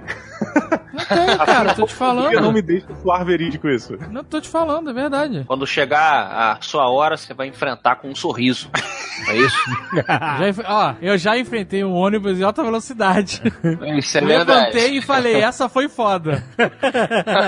É, cara. Mas é porque eu, eu quis Mas dizer então, isso, assim. que eu tô né? falando, nesse momento que o ônibus me atropelou, eu não fiquei com medo de morrer. Eu não falei, meu Deus, vou morrer, que medo. Ah, Sabe não, qual é? Mas aí depois. Também não. Não, e Depois antes, também. antes de, do ônibus, quando Não. você vê ele. Uau! Eu vi o ônibus chegando, eu lembro de pensar assim, ih caralho. Só deu tempo de pensar, aí caralho. E aí o ônibus, aí eu levantei minha mão, o braço, o ônibus bateu, voei longe. E aí depois que eu, que eu vi onde eu tava, eu, eu lembrei e falei assim, caralho, eu tô no meio da rua, eu tenho que sair do meio da rua. Mas eu eu não posso ser atropelado. mas eu, não- mas eu pensava que era assim, eu vou morrer, o cacete, sabe? Aham, aham. Entendi. Você tá sendo prático. Eu tenho uma coisa que assim, eu, eu sou realmente que nem o Mr. Wu. Eu quero solucionar as coisas. Então eu tava pensando numa solução. Eu fui atropelado, eu tenho que sair do meio da rua. É isso que eu tenho que fazer agora. Entendi. Para- Igual a música lá do. cara, hoje eu tô, eu tô ruim de novo. Não é o Caetano Veloso, não. Como é que é aquele cara que morreu atrapalhando o trânsito, pô? Ah, é o Chico Buarque. Chico Construção. Buarque. O Azaghal falou, não quero virar música do Chico Buarque, porra. Morrer atrapalhando no trânsito. É, o nome É, da música é Construção. Que Oh, é, essa é- música é sensacional. é muito boa. Correu na contramão atrapalhando o tráfego. É, essa música é muito foda. eu, eu, eu acho, eu acho, eu acho, na verdade, que assim, a gente não vai ter medo da morte vindoura até a gente ficar velho, que ela não se torna uma possibilidade. Ninguém acha que vai. Assim, tirando as pessoas que têm realmente algum distúrbio, o hipocondria do Dave, ou a pessoa que fica esperando algum grande acidente, né? Então, caralho. Mas ninguém acha que vai morrer amanhã de manhã comendo seu ovo mexido. Ninguém acha. Uhum. Não, não acha, realmente a gente não acha. Mas olha só, uma coisa é você ter medo. Medo é uma, uma reação física e emocional. Você, sei lá, você fica paralisado, você sua frio, você sua na mão, você, sei lá, se tremelica todo, você não consegue pedir um pão na padaria, sabe? É, é uma. É, é uma isso te Entendi, gera. entendi te isso aí. gera situações, certo? Isso é medo. Se você não sente essas coisas, se você não se sente impedido de fazer alguma coisa, se você consegue agir, você não está amedrontado no sentido de medo que a gente tá falando, não é medo. Por exemplo, eu acho uma merda a pessoa no final da vida ter uma doença degenerativa, como Alzheimer, como qualquer uma dessas doenças que faça a pessoa esquecer o que ela era. Eu acho isso uma merda. Eu tenho medo disso? Eu não tenho medo disso. Como é que eu vou ter medo disso? Eu só não quero que isso aconteça, mas não é um medo, entendeu? Não, você não. É, eu não, não tenho medo. Entendo, entendo. É, o, É o- ponto entendi. É, vai. o medo normalmente está associado a uma, a uma falta de reação. Exatamente Por isso. exemplo, quando eu era mais novo, eu tinha dois medos. Eu tinha medo de voar de avião. Tinha medo, ficava com cagaço, sentia angústia, sabe? an- Ansiedade, antes de voar era foda. Sim, sim. Boa parte disso porque eu vi aquele filme dos caras que caem nos Andes um dia antes de viajar de avião. Foi ótimo. Eu sempre agradeço a SBT por trabalhar meus medos. e aí eu fui viajar com meus pais, e aí eu comi pizza, porque não tinha mais comida em casa, porque a gente ia ficar um tempão fora na família do meu pai na Espanha. E aí eu passei mal o voo inteiro, foi uma merda. E aí eu cheguei na Espanha, tomei Coca-Cola e ficou tudo bem. E é por isso que eu gosto tanto de Coca-Cola. É, mas, mas eu tinha medo, eu tinha medo mesmo, assim, quando eu era mais velho, eu ia viajar, eu sempre, pra, pra mim, o momento da viagem, a viagem em si, o percurso, não era tão ruim, era ruim, Era ruim mas não antes. era tão ruim quanto o antes, É, o antes quanto é foda. a proximidade do voo. A Antecipação. Sabe? antecipação. né? Exato. Toda aquela parada de. Até o momento de embarcar e decolagem era terrível. Era terrível. Não me impedia de voar. Tem pessoas que impedem, que não conseguem, que, que tem mais dificuldade. Aham. Mas eu sofria, de fato, por isso acontecer. E hoje em dia eu tenho zero medo de avião. O avião pode sacudir, balançar, virar de cabeça pra baixo. Eu tô pouco me fudendo. Vou viajar daqui a pouco. Tô aqui nem mala. Eu tenho mais medo de não conseguir fazer minha mala do que de entrar no avião. É, que você acostumou. Ent- Então, zero medo, entendeu? Aham. Mas era uma parada que me afetava e que era um medo. Hoje em dia não é mais. E outro medo que eu tinha quando era criança era de eu não conseguia entender a nossa existência. Ô, caraca, esse foi profundo. Caralho. Eu entrei numa paranoia quando eu era pequeno que nós éramos a imaginação de alguém. Todas as Faz pessoas. sentido, faz E, sentido. que nós não existimos Maneiro, de maneiro. verdade, mas que nós estávamos dentro de uma história de alguém, ou dentro de um livro, ou que nós podíamos ser uma página de uma história em quadrinhos, e que eh, nós não existimos de verdade a não ser naquela imaginação. Uhum. E isso me dava uma puta angústia. Mas hoje eu, eu simplesmente acho ok. Porque eu, eu aprendi assim. Com a Guerra Fria eu aprendi assim. É a mesma coisa do avião. Eu não piloto o avião. Se o avião cair, eu não posso fazer nada. Então eu não me Pode, preocupo mais claro, com pode. isso. Posso, posso me desesperar. É o máximo que eu posso fazer. Eu não posso fazer nada. Se eu estou dentro do avião aquele avião estiver caindo, o que, que eu vou fazer? É, não Ué, tem você pode rezar, pô. Não, não, mas pra impedir. né? Eu vou- se eu rezar, não adianta nada. Se não tiver um padre no avião, eu não posso me arrepender. e a mesma coisa, e aí a Guerra Fria me ensinou isso. A Guerra Fria, todo mundo, ai meu Deus, é Guerra Fria. Cortina de ferro, as bombas estão caindo no nosso quintal. Aí aparecia aqueles cidadãos americanos morando no interior de Dallas, vendo os silos abrindo, né? E as bombas vindo. Tá voltando, olhava- tá voltando isso. e eu olhava e falava assim: eu não posso fazer nada, não tenho nada, nada que eu, na minha existência, possa fazer pra impedir que isso aconteça. Então eu não vou me preocupar com isso. E Isso realmente é uma política Sim. que funciona muito bem pra mim. Eu realmente não me preocupo com quase nada. Eu nem sei porque eu tava falando isso tudo, mas esses são os meus medos.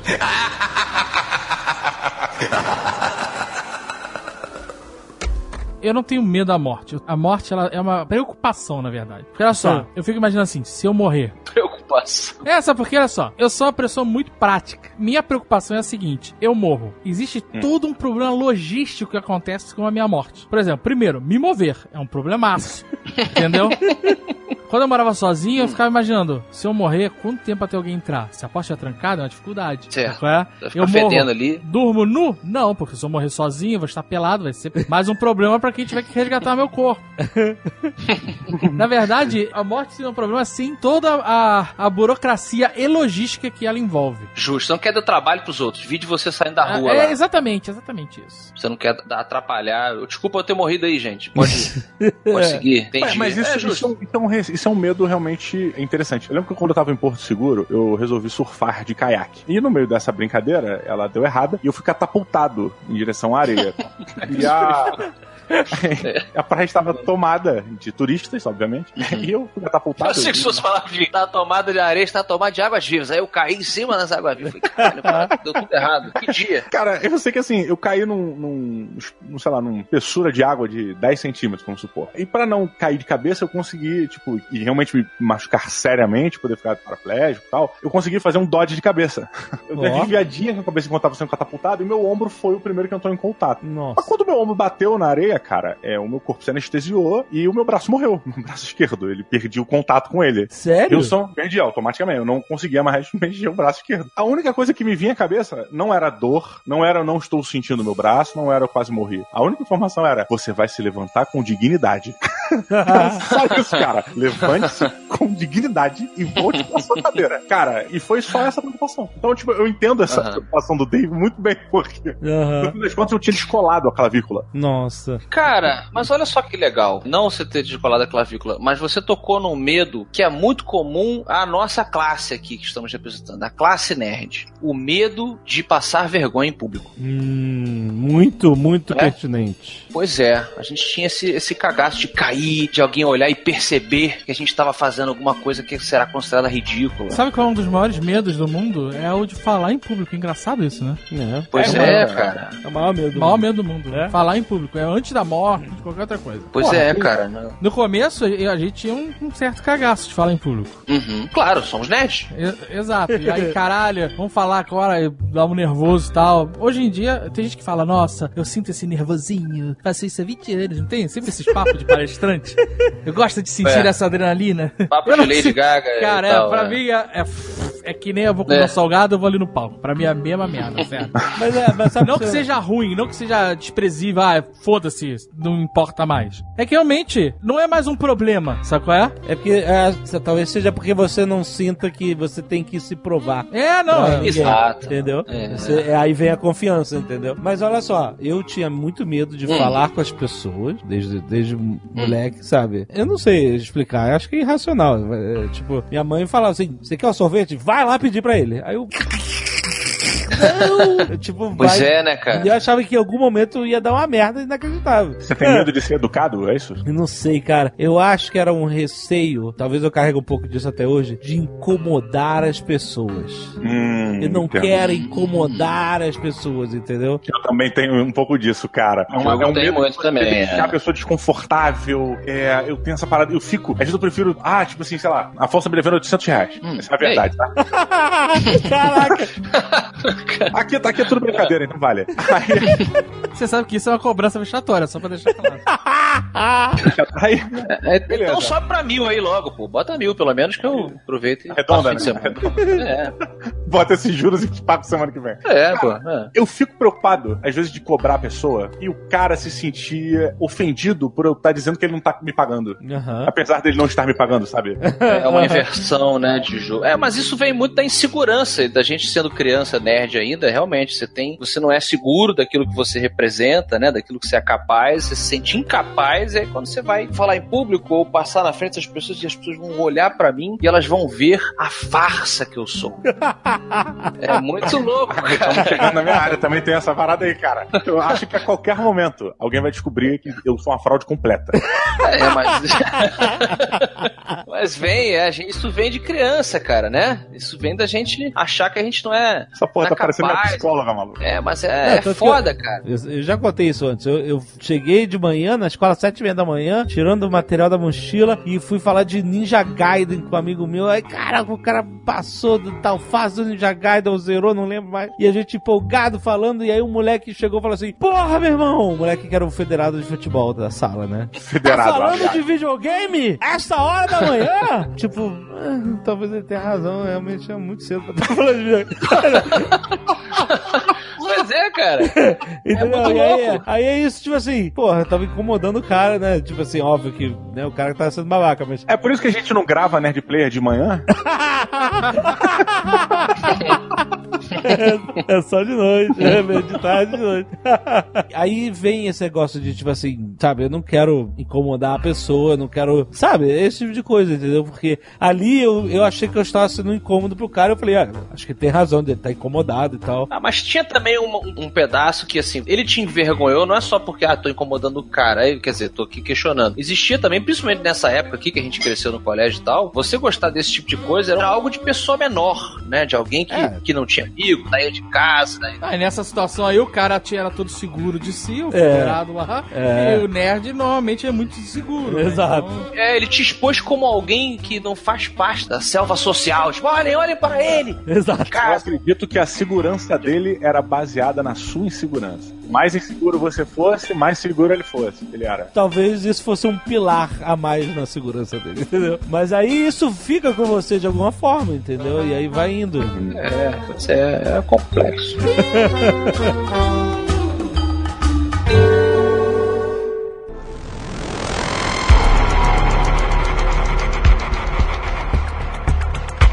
citou o filme do Shyamalan da Visita. Tem um outro filme do Shyamalan que, pessoalmente, eu não achei tão legal, mas tem uma frase muito bacana que é o After Earth, com Will Smith e o filho dele, que ele fala, né, que o medo não é real, que o único lugar que o medo existe é nos nossos pensamentos do futuro. Ele é um produto da nossa imaginação, que faz a gente temer coisas que não estão no presente e que talvez nem cheguem a existir. E que né, a gente não pode confundir o perigo com o medo. O medo é uma escolha, segundo lá toda a metáfora dele. Mas não Uhum. deixa de ser realmente essa reação é, fisiológica, né, a uma ansiedade, a uma possibilidade que a, a evolução levou a gente a ficar dessa maneira, meu irmão. O tigre dente sabe apareceu ali, você e aí? Se você fosse 100% racional, né, durante a nossa evolução, você muito provavelmente você ia morrer, porque você não tinha aquela injeção de Sim. coisas no seu organismo. Meu irmão, ou você corre ou tu enfia essa porra dessa lança na cabeça dessa porra desse bicho. Então é engraçado que a gente ainda tem que lidar com, né, um, um resultado evolutivo que a gente, enfim, não, não precisa mais da maneira como ele tá no nosso corpo, né? Com muita coisa. Não, pelo contrário, cara. Claro que precisa. O, é assim, claro que precisa, mas a gente veio adaptando. Psicopatas. Psicopatas são os novos dentes de sabre.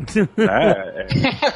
Então aí, cara. Eles Sim, aí. Exato. E é uma parada que me deixa tão maluco. Cara, qualquer um pode ser. Então, mas aí, isso é uma parada que esse perigo atual, o novo dente de sabre atual, é verdade. Nós estamos vivendo num mundo em que cada vez existem mais ameaças ao indivíduo. Psicopatas, no caso do Diogo, você tem nazistas marchando na rua, com uma loucura aí inacreditável em 2017, isso estar acontecendo. Você tem uma violência extrema acontecendo em todos os cantos do planeta, não só nos Estados Unidos, no Brasil, em todos os lugares. Talvez não na Finlândia, não sei como está lá. Você tem duas opções aí. Você pode se amedrontar e ficar com medo que isso vá te atingir e viver se trancando e, e tentando fugir disso. É uma opção, a maioria das pessoas fazem. Ou você pode se tornar uma máquina de combate para estar preparado para quando isso acontecer. Porque vai acontecer. Nós estamos caminhando. E eu estou de- decidido, decidido a me tornar uma máquina de combate. Olha, ele tá, empol... Zagal. o Azaghal tá aí. empolgado que ele tá todo amigão do Bounty Hunter, do Unique Skill Set. Hum. E aí o cara virou meu chapa de Instagram. Comenta as minhas fotos, dá like, bota a hashtag Nerd Power. E aí já tá, a gente tá combinando. E ele falou, vamos aí fazer um Bounty Hunter quando você estiver nos Estados Unidos, vamos marcar. Tu Caralho. vai sair com ele pra aprender como se prender pessoas? Caraca! Vou. ele tá amigão do cara. Eu tá falei, eu já recrutei o Sr. K e o Almôndega. Ah, cara, todo mundo que quiser ser Bounty Hunter, vai ser. Cara, e a gente já tem até o nome, que é Shimira e Peixola Recovery. E peixola. Ele quer virar Bounty Hunter Unidos. Esse é o plano dele. Vou seguir aqui, ó. Já até abriu, cara. Unique Skill Set. Ah, Isso isso é do, do Liam Neeson, é isso? É, deve ser, né? Deve, com certeza é. Ele é casado, ele vai caçar recompensas com a A esposa. Olha esposa aqui. também é Bounty Hunter. Mickey and Mallory Knox Feelings. Eu lembro de uma série norte-americana, não sei se o Alexandre viu, que era sobre Bounty Hunters, né? Mostrava Cara, acho que é esses Mad caras, Dog, esses- ou, ou Crazy Dog, É. o cara louro, portão. Nós vivemos tempos sombrios. Hoje em dia, Uhum. nós vivemos tempos realmente sombrios. Isso não é piada, isso é sério. Eu acho que as pessoas têm que estar preparadas para tempos sombrios. Eu acho que a pessoa tem que malhar, tem que estar fisicamente apta a pelo menos correr. É tipo Zumbiland, cara. Eu também acho. Não é Zumbiland, Ah, mas cara. eu sempre falei isso. Eu acho que no mínimo o pessoal fala, eu, eu e Rex lá, ficamos postando vídeo na- incentivando a galera pra academia, não sei o que. Ah, pô, mas eu não quero ficar igual o Schwarzenegger. Eu falo, não, olha só, por exemplo, o Rex fica que nem o Schwarzenegger, porque eu- ele gosta e tal. Eu já não. Então acho o mínimo de que você faça exercício físico, eu acho, é você ser capaz de saltar um muro mais alto do que você. Acho que é o Olha. mínimo skill set pra você poder. A partir daí você pode fazer vários sobreviver. É, e irmão, fazer um cara. pouco de defesa pessoal, eu acho importante. Defesa pessoal, e não é tipo, eu não quero desmerecer nenhuma luta, todas elas têm seu valor, mas eu acho que por uma situação que nós estamos vivendo, não adianta adianta você fazer jiu-jitsu. Ô, oh, vá pro cacete. Porque não. você vai agarrar um cara, cair no chão, você morreu. É isso que aconteceu. Mas não, eu tô é me sacrificando pra é, alguém. Não, é, é. não, não, não, se é você quiser. Então, por isso que eu não tô falando que não. Eu, eu acho, não tô desmerecendo. O jiu-jitsu é uma excelente luta, não tô dizendo que não é. Sim, mas pra esse tipo de coisa. Mas né? acho que você tem que fazer uma luta em que você possa bate e corre. É isso. Porque você não vai ficar Rambo, sacou? É? Até o Rambo vai embora. O Rambo não fica. O Rambo mata, pega o helicóptero e vai embora. É isso que ele faz. Vou defender o jiu-jitsu, tá? O jiu-jitsu. Vamos lá. Jiu-jitsu é arte 5. Qual, qual o propósito uhum. dele? É você usar a força do adversário contra ele mesmo. Eu entendo disso tudo, cara, mas. Então você é capaz de pegar um cara três vezes do tamanho e arrebentar ele. Então, mas eu tô falando, você tem que fazer uma parada tipo Krav Maga, que você não precisa pegar Isso o cara. Que eu falar, é. Você enterra o nariz do cara no cérebro dele e você resolveu o problema. entendeu? Você bateu, foi embora, você nem vê o cara cair, é isso que eu tô falando. Mas assim, cada um faz a luta que quer. Se fizer uma luta já tá bom. É melhor que não fazer luta nenhuma. Sim, mas sim, mas sim. Eu, eu acho realmente, pelo que o mundo está virando, amigo, é bom você tá. Porque assim, eu não estou dizendo que isso vai evitar que algo ruim aconteça. Se você está apto e você está atento, você tem mais chance de se livrar. Sim, É, mas como eu vou te dizer. Xuxa, né? vai ter forças pra lutar. Isso, Diogo. Agora, você pode também não fazer nada disso, ser só simplesmente um torcedor de futebol bêbado e conseguir enfrentar dois terroristas armados Como aconteceu. Vocês viram esse cara? Esse cara foi foda. Vocês viram? O cara. Não. Aquele ataque terrorista daqueles caras que esfaquearam as pessoas na rua. Teve um maluco de um time lá, do, eu não sei qual o time do, de futebol do- da Inglaterra, que o cara parou e falou assim: Eu sou do time tal. Eu, tipo, eu sou Corinthians, mano, sabe qual é? É, tipo, foi Ah. isso. E partiu pra cima dos terroristas. Falou: Não vou correr porra nenhuma. E os caras esfaqueando ele e ele dando soco nos caras. E aí a galera, uma galera conseguiu fugir enquanto ele tava. Os caras estavam perdendo tempo com ele. E ele não morreu. Não morreu, é. Caramba! Cara e dizem tava- também quando você tá bêbado, tem uma amiga nossa, é, que inclusive estudou no mesmo colégio que eu e o Afonso estudamos. Fala o nomezinho, né, pra bonito, Daniele, beijo. E ela estava, estávamos numa festa, ela estava altamente bêbada, e ela caiu do play. O play era no andar acima da portaria. ela estava sentada na marquise, assim, na beirada, né? Ela caiu do play. Ela caiu do play, Ela no chão. passou o play. Ela, Peraí, ela assim, quantos andares? Um andar? um andar, ela caiu um andar, ela caiu um andar no chão, cara. Puf. E ela caiu, levantou rindo e voltou pra festa. Caraca! Ela caiu num canteiro, alguma coisa assim? Ela caiu no chão, cara. Pedras chão. portuguesas em Vila Isabel. O álcool, amorteceu. O álcool amorteceu. O álcool, ele é a causa e a solução de todos os problemas. Então, Mas tem explicação física, lógico, tem explicação física. Ela, pelo álcool, estava com o corpo totalmente ah, ah, mole, né? Então a, onda de choque não se propagou de uma maneira tão rapidora como deveria ser. Talvez, né? Talvez, cara. Não sei, não sei. Sabe uma coisa que a defesa pessoal não resolve? Tubarão. O medo que eu tinha quando eu era criança.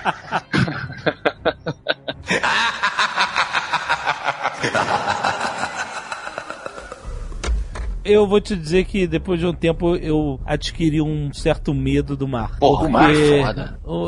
E quando eu era criança eu me amarrava, ia pra praia também e tal. Mas depois de um tempo eu falei, cara, quando você vai no mar, você vai na casa do tubarão. Você entra na casa dele. Sem convite. Sem convite. Essa é a casa dele. O mar é do tubarão. Ele é o dono. Se ele vê você e ele não tiver afim que você esteja lá, ele vai te mostrar isso. Caraca, mas ter medo de tubarão é que nem ter medo de voar de avião. Não, mas ó, É contra qualquer estatística. Não, eu sei que tem Não, mares não, e mares. não é não. Se você pular na água ali na- nas Bahamas, lá tem muito mais concentração de tubarão. Vai em Recife. No Recife, se você não tem Recife, medo, é. você vai ter. Recife tem placa lá pra você não entrar no mar, porque lá tem bastante É. tubarão. Todo mundo que mora lá em Recife, meu irmão, eles têm essa pilha errada aí de ficar amedrontando em geral. Todo mundo Eles que eu falei em Recife, a primeira coisa que o nego fala é: Tu já pulou na água, mano? eu falei: Não, ó, tem que tomar cuidado com tubarão aí, ó. Tubarão aqui é o bicho. É, tem, tem placa. O pessoal que tá ouvindo aí sabe. Não, é, não, placa. parada. Ué, cara, eu eu fui uma vez no lançamento de um livro meu. No dia seguinte que eu fui embora, saiu na notícia: morreu uma menina lá, que o pai deixou ela passar da, da área correta e perdeu a, a perna. É porque o que tem muito é assim: ah, é difícil. A estatística baixa das pessoas que morrem por ataque de tubarão. E realmente é baixo. Mas nem, não é porque você não morreu que você não ficou fudido. Ficou sem Sim, perna, sim. ficou sem dedo do pé, ficou. É mó merda mesmo. Tá, mas olha só, vamos ser bem honestos. Vamos pegar aquele filme O Abismo, né? O Segredo do Abismo, sei lá. Cara, o mar, na verdade, o que me dá mais medo não é o tubarão ou os animais que a gente conhece. É quando a gente tá em alto mar e você olha lá pra baixo, você mergulha e você não vê nada. Você vê o abismo. É. E o ab- você olha pro abismo, o abismo olha pra você. E nessa hora você imagina todas as possibilidades, desde Tulo até qualquer outro animal pré-histórico, estar ali embaixo te É, olhando, cara. Num abismo, né, flutuando sobre um abismo. É, é, isso, essa noção dá um pouco de cagaço também. E eu vou te dizer, a minha esposa, a Agatha, tem mais cagaço ainda, sabe de quê? Hum. Hum. De estruturas gigantes submersas. Ah, Lula é foda. Não, estruturas. Tipo um, um navio naufragado, sabe? Tem uma- um nome pra essa fobia aí. Tem uma. É isso, isso tem um nome. Tem um nome. É, eu descobri que não é tão incomum assim. E, tipo assim, Não. quando ela vê uma imagem, sei lá, Discovery Channel, os, os mergulhadores, aí eles vão entrando dentro do. Sabe, daquele, vê aquele, aquela hélice, ela tem particular medo de, das hélices do- dos navios afundados, sabe? Aí você vê aquela hélice gigantesca, ó, debaixo d'água, cheia de crustáceos, cheia de. Cara, Eu não consigo entender o medo das pessoas, realmente. cheio de corais e volta e tal. Ela sente um arrepio, ela "Ih", não consegue nem olhar. É, é muito interessante isso, cara. O É Beto, muito o. Beto ele tinha, né? E agora já tá meio que se recuperando. O medinho dessas crostinhas, assim, né? Como é que é, Afonso? O nome é? Tripofobia, eu acho. É. Mas aí não é bem medo, não. Aí é, é tipo um. Mas que crostinha. É, é um outro. É, Sabe é a um baleia, quando. Sabe o barco quando ele fica muito tempo dentro d'água? Ah, fica e aí forma umas, umas crostinhas. É, ele tem medo desse padrãozinho. meio dessa situação. Aham. Você sabe que esse é o princípio de todo vilão do Batman, né? O quê? É algum tipo de fobia específica, ele viu, ou vira o homem antipadrão, sei lá. De repente o Beto vai virar o, o homem antipadrão. né? Não sei. Mas, é, cara, medo de mar é foda. Bota, eu adoro o mar. Você botar, sei lá, top 10 criaturas mais estranhas do mar. Meu irmão, lenha para pesadelos inacreditáveis. Isso são os que a gente, se você for ver estatística, for estudar realmente a questão das forças, da profundidade, do quanto que a gente desconhece do mar, meu irmão, pode ter umas coisas ali, porque o tempo todo a gente tá descobrindo. O tempo Com todo a gente certeza. descobre espécies novas. A lula gigante era considerada mito há alguns anos atrás, cara. Pois é, Alguns cara, anos. recentemente, agora eu fui pra Florianópolis, cara. Eu fui visitar o projeto Tamar. Meu irmão, tu é tartarugas lá, na boa. Tinha que estar no Jurassic Park aquela porra, cara. o, bicho é, o bicho é um dinossauro, cara. Não tô de sacanagem, não. Eu não, assim, já tinha visto tartaruga de perto. Mas Aham. naquela escala, naquela proporção, naqueles formatos dinossáuricos, sei lá, é Aham. engraçador, cara. Aí você para pra pensar e fala assim, meu irmão, pra que que eu vou inventar um, um ser em Marte que é um cara com tentáculos? É só tu olhar pros insetos e pros bichos daqui, cara. Exatamente, exatamente. Tem umas águas vivas, cara, que são, é, assim, maravilhosas, Nossa. mas você olha, você fala, cara, parece um negócio do, do H.G. Wells. Não, e essas águas-vivas são extremamente mortais, né? Você sabe. né? Extremamente. O Japão tá tomado dessa merda. E eles tentaram matar e foi pior, a se multiplicaram mais. Foi uma merda, cara. Cara, é tipo aquela gosma do D&D que você corta ela, ela se É, multiplica. é nesse naipe, é nesse naipe mesmo.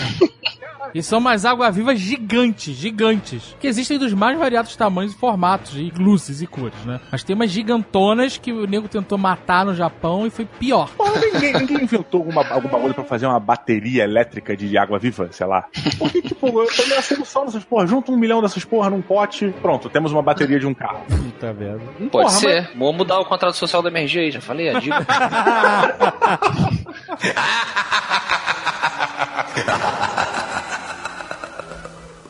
Por muitos anos eu tive pavor de visitar a casa de uma tia querida. Não por causa dela ou por causa de nenhuma pessoa, nenhum primo, meu prima, mas porque ela tinha uma carranca. Eu era criancinha. ela Ah, tinha as uma carranca. carrancas. É, putz, eu também convivi com carrancas crescendo. A na carranca é uma parada que ela exerce a função dela.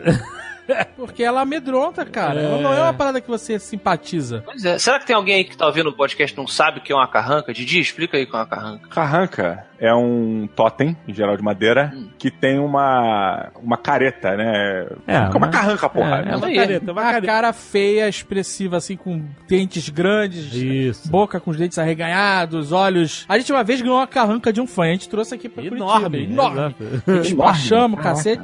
Mas chegou é aqui, ela tava é tomada de cupim, aquela merda. Puta.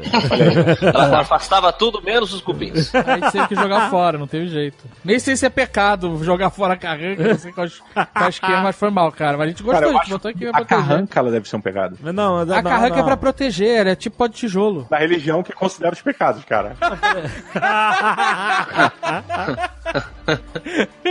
Não, a carranca ela, ela é feia justamente pra assustar os Isso. espíritos ruins. Isso, aí, isso aí. Caralho, é sério. É? O cara, no mínimo, veio daquele meio de caminho onde o Alexandre ficava, sabe qual é? Da viagem. Como é que é o nome daquele lugar lá? Brau, é, é um aqui, É um Era Brau. outro nome. Era outro nome. Ah, na novela deviam ter dado um nome romântico. Mausoléu, não. Bem, Caralho, onde o cara fica comendo merda? É no. É, um brau. é, não. É um brau?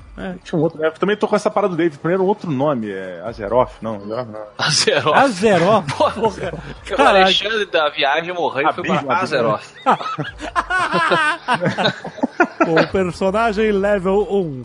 Mas Azeroth, quando você tá muito em Azeroth, é tipo uma. Não é vida, né? Um meio do caminho. Você não tá nem vivendo, nem. nem tá.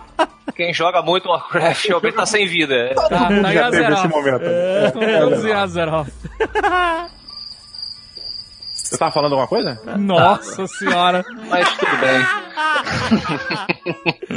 Mas tudo bem. But that's okay. A gente foi pro, pra viagem e eu fiquei pensando na música e fui embora. Ah, coração. Essa não, né? Pablo, qual é a música, Pablo?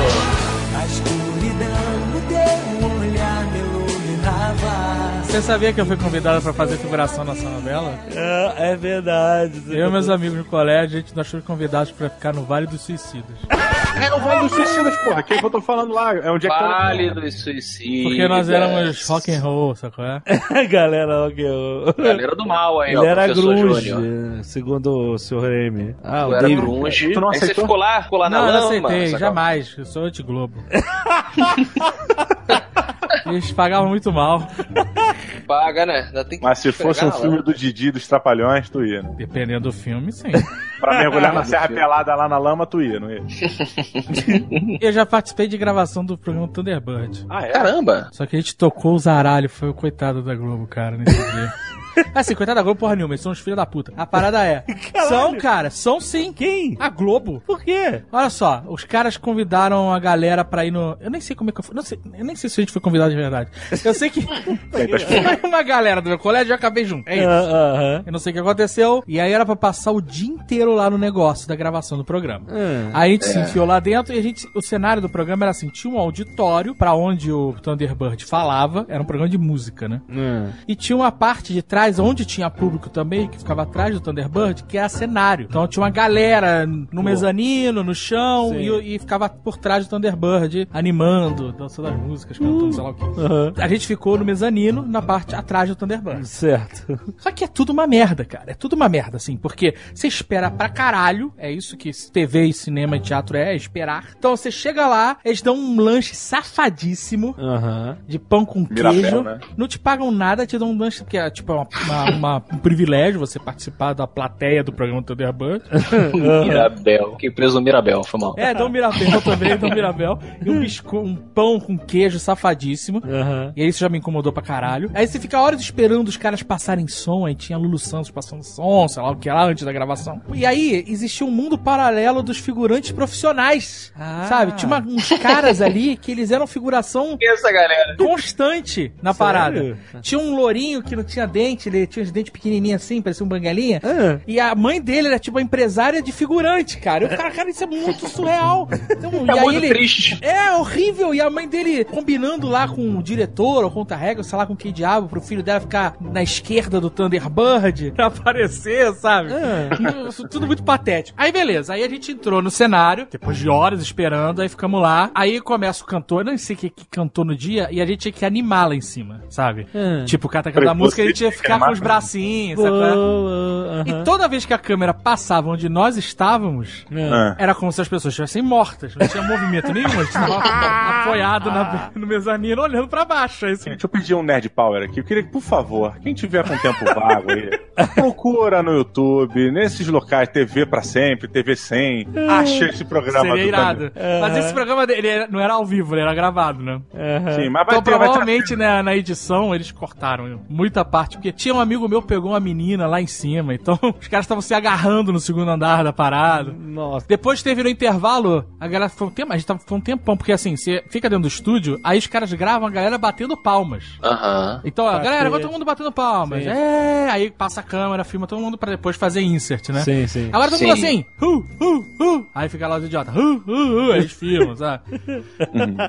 aí, nesse meio tempo que a gente tava fazendo as gravações, tava com sede, queria sair, não podia sair. Aí a gente ficou falando, Thunderbird, joga água aí pra gente, Thunderbird, não sei o que lá. Joga água. Coitado, ele pegou, tinha uns copos, porque ele tinha um cooler, né? E tinha uns copos d'água e a gente tava em cima da mesa de som. Aí ele jogou a água pra cima. É. Só que nós éramos os filhos da puta. É isso que nós éramos. então a gente viu a água subir, a gente olhou, ela chegou assim na altura dos nossos olhos, ela parou um segundo no ar e ela desceu que nem um foguete em cima da mesa de som. Eu sei que aí a gente cansou de ficar lá em cima, a gente desceu e aí os caras não queriam deixar a gente ir embora porque ia ficar um buraco gigante no cenário. Ai, meu Deus. E aí o amigo meu puxou do nada, ninguém esperava por essa. Amigo, isso aqui é cárcere privado. Se você não me deixar sair agora, eu vou conversar com o advogado do meu pai. E aí os caras não- não tiveram o que fazer. Abriu a porta e a gente saiu lá se achando o cúmulo da rebeldia. Por ter anarquizado um dia da gravação do Thunderbird. Caramba, terror. Alguém tem muito medo de adolescente, cara. velho, normalmente velho.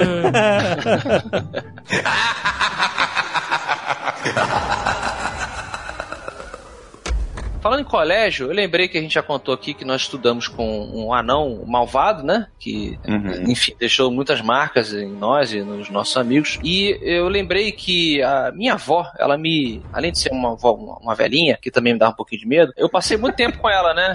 É, eu fui criado basicamente pela minha mãe, lá, eu, meus irmãos e a minha vovó, a vovó Eneida. Beijo pra ela aí, que ouve o Nerdcast. E ela tinha medo, cara, de anão. Mas era anão, é um anão específico. A minha avó, ela, ela sonhava, diz ela, né? Que ela sonhava que ela acordava de madrugada pra ir no banheiro e quando ela saía assim na casa dela tinha um corredor muito comprido que ligava o quarto dela à sala, né? No meio tinha o banheiro e o quarto de, de visitas. E ela sonhava que quando ela saía pra ir no banheiro, lá no final do corredor, ou seja, na sala, aparecia um anão. E esse anão ficava parado no meio do corredor, assim, na porta do corredor, olhando pra ela. E aí, conforme ela ficava olhando pro anão, o anão ele ia crescendo. Que E isso? ele ia crescendo e ficando mais alto, e ele ficando maior, e ele ia ocupando o corredor, e ia tipo. E chegando perto dela, é, e ela acordava. E ela me contou Mas isso. era um né? sonho, eu pensei que fosse verdade. Foda Não, o não, jogo.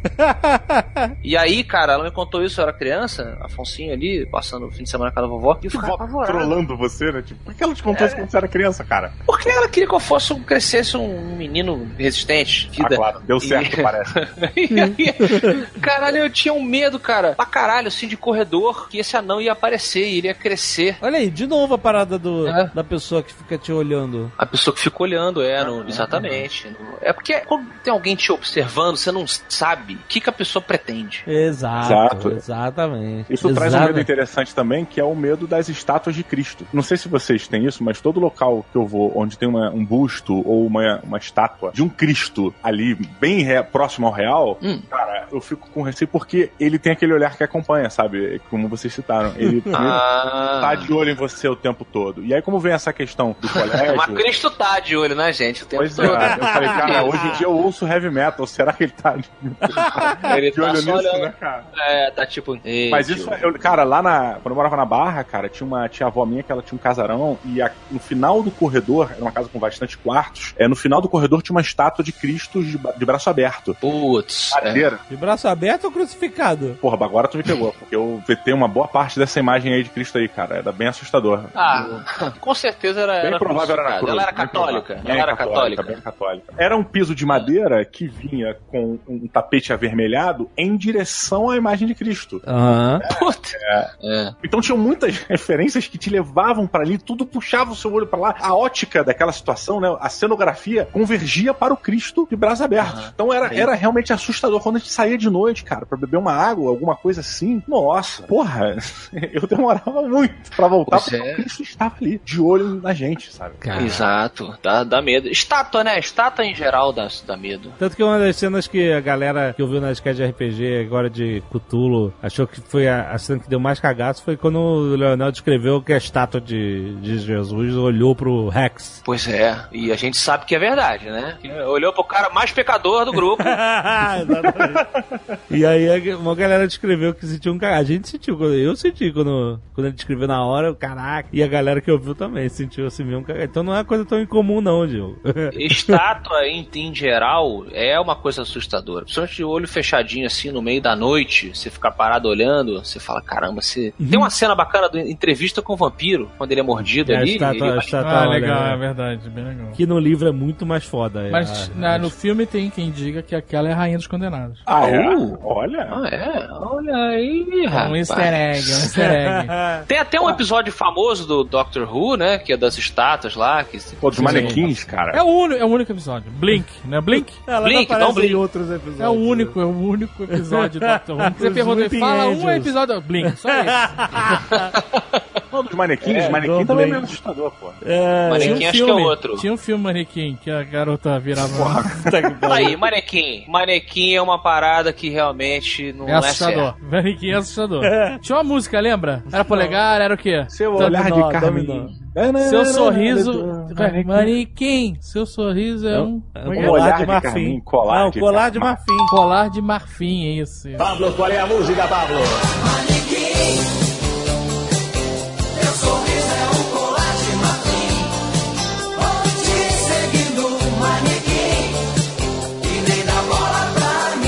Olha aí.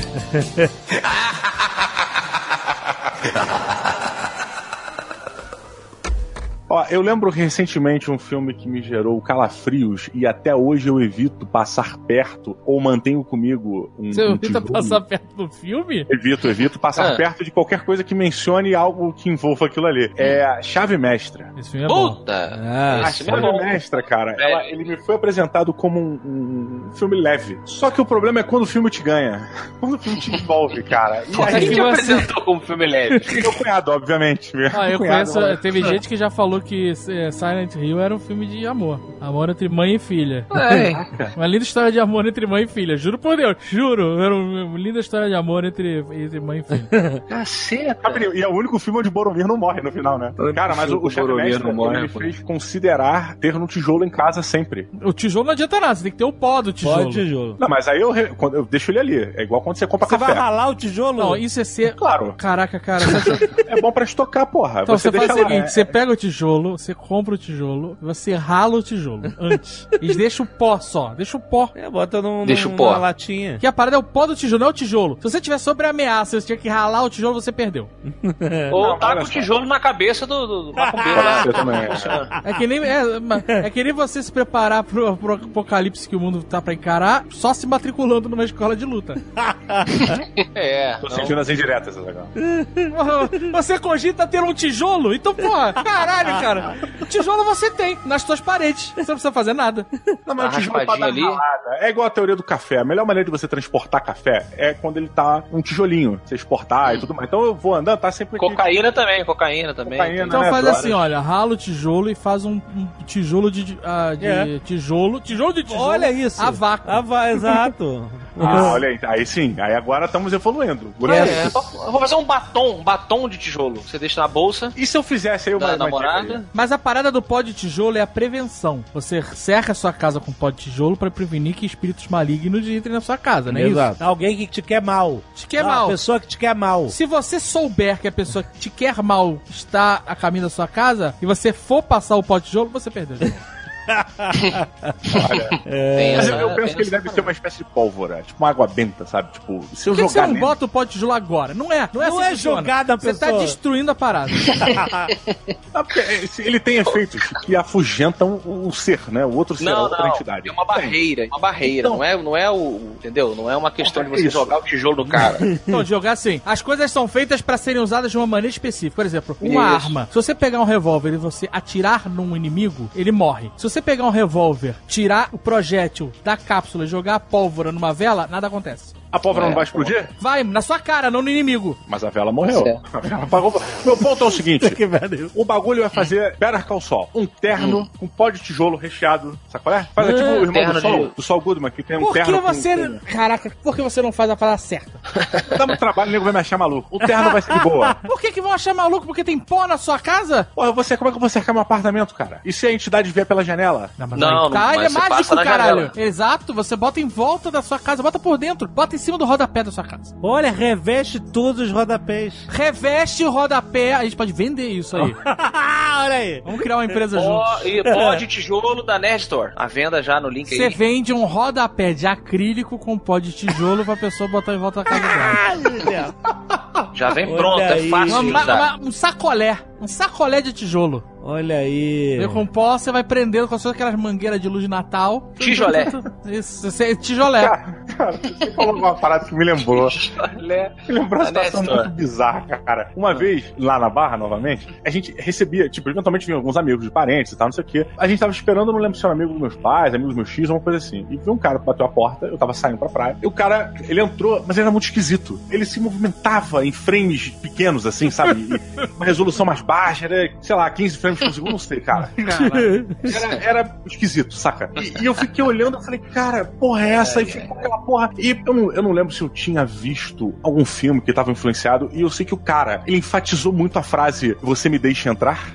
Olha, que perigo. E na minha cabeça me veio, tipo, eu acho que foi Monster Squad. É vampiro, vampiro. Eu falei, cara, eu não posso, se eu falar que ele não pode entrar, o vampiro não vai entrar. Isso aí, Exatamente. vampiro é Exatamente. convidado, é importantíssimo isso. E eu falei, cara, peraí, agora eu tenho uma parada. Se ele for um amigo dos meus pais e eu não deixar ele entrar, cometi uma puta gafe. Veio um medo de, de, né, de, de perturbar Aham. as pessoas. Aham. Agora, se ele for um vampiro e eu deixar ele entrar, fudeu, vai matar todo mundo. e agora, se ele for um amigo dos meus pais e vampiro, ele- que, que- como é que eu faço? E eu Medo saber. de jovem. Eu fechei a porta. Na cara do cara? Beijou a porta? Fechei a porta na cara do cara. Tipo, desculpa. e aí fui lá dentro, chamei meu, alguém, tinha um tio meu, Zé Carlos, falei, tio, tem um cara na porta. Você passou a responsabilidade? Um adulto, como toda criança deve fazer. aí foi meu tio Zé Carlos lá, deixou o cara entrar. E depois disso ele se separou da minha tia, provavelmente era um vampiro. Ela se apaixonou por um vampiro. Provavelmente era o Minha vampiro tia do um crepúsculo, né?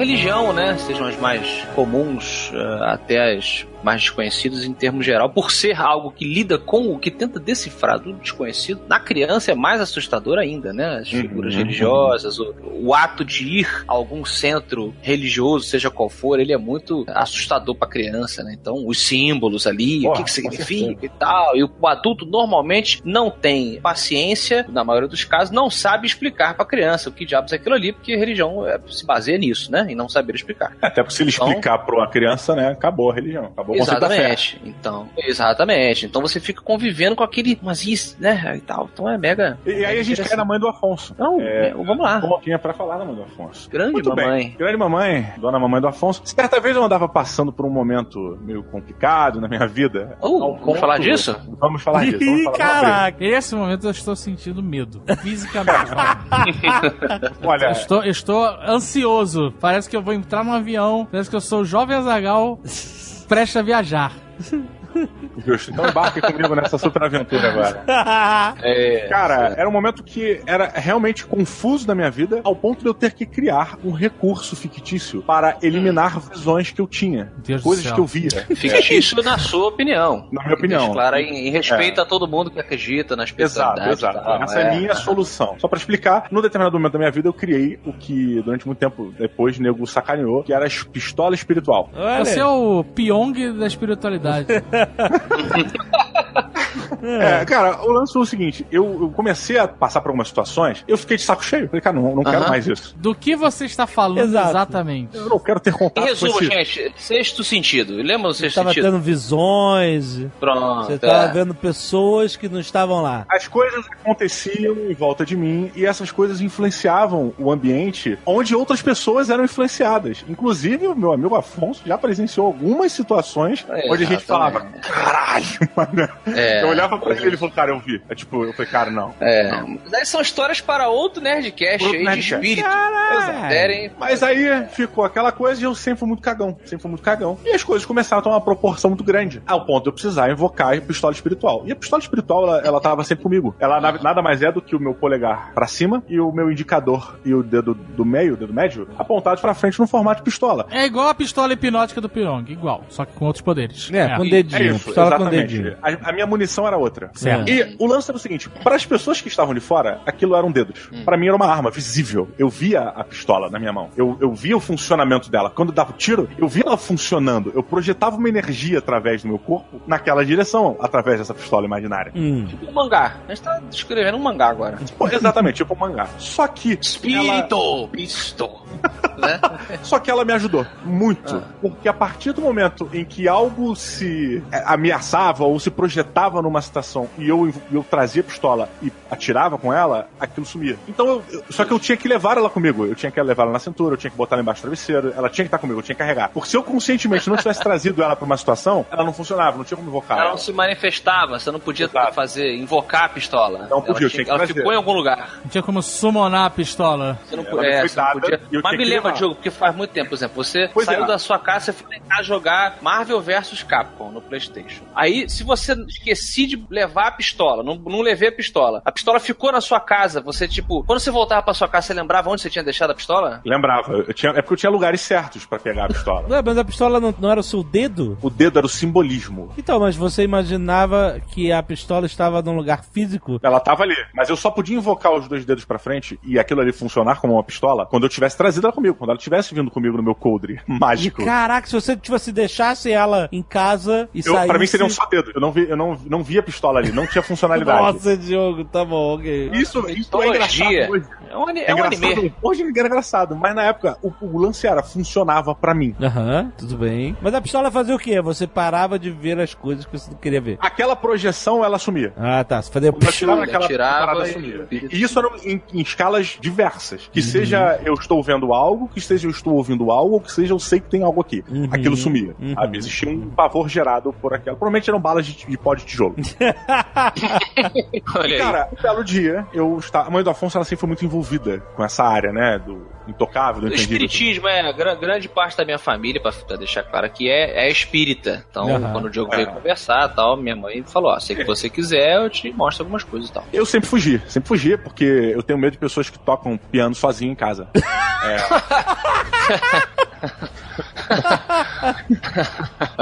E, é verdade, né? Dona Mãe do Afonso é uma excelente pianista, mas tocar piano É sozinho em isso casa. Como é que tava. você tem medo de pessoas que tocam piano sozinho em casa? Claro. Cara, deixa eu te contar uma história rapidinho, então, parênteses. Eu e a Zagal Ah. fomos num cemitério em Londres. Caraca, essa você ia se cagar. Você ia morrer. Sério, você ia morrer, cara. A gente tava num cemitério famoso de Londres, que tem algumas personalidades lá, inclusive Douglas Adams e tal. É um, é um cemitério vitoriano, né? Inaugurado em 1840, um negócio assim. Então ele tem uma cara de cemitério de filme, sabe? E, tal. e aí, andando pelo cemitério com um guia, né? Porque tem todo um partes históricas lá e tal. e Porque é um você- cemitério de verdade, então você não pode ficar incomodando outras pessoas. Exato, Uhum. exato. Uhum. Nos deparamos com uma casa. Toda de vidro. Toda de vidro De- dentro do De cemitério. uns três andares. Mas não era um mausoléu. Moderna. Não, Não, olha não, só. Era uma residência moderna. Era uma casa.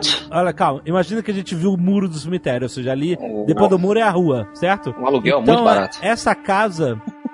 Essa casa estava anexa à rua, só que pra dentro do cemitério, sabe qual é? A vizinhança era calma, pelo menos, né? E aí depois a guia contou que ele é uma casa particular que compraram porque o cemitério precisava levantar dinheiro, então vendeu um pedaço de terreno. E aí construiu uma casa. E aí a casa era toda modernosa, com paredes de vidro. Uns, Toda, uns três andares de casa. E aí as pessoas Vidro ainda pra pessoa olhar e você de via fora? dentro da casa, você via dentro da casa, tudo dentro da casa. E aí a, a guia falou, gente, olha, respeita, não tira foto e tal, porque é a casa particular e tal, não sei o quê. E a gente, o caminho nos, nos levou pra passar do lado da casa. Quando a gente chegou perto, que deu pra ver, tinha uma menina de uns 12 anos.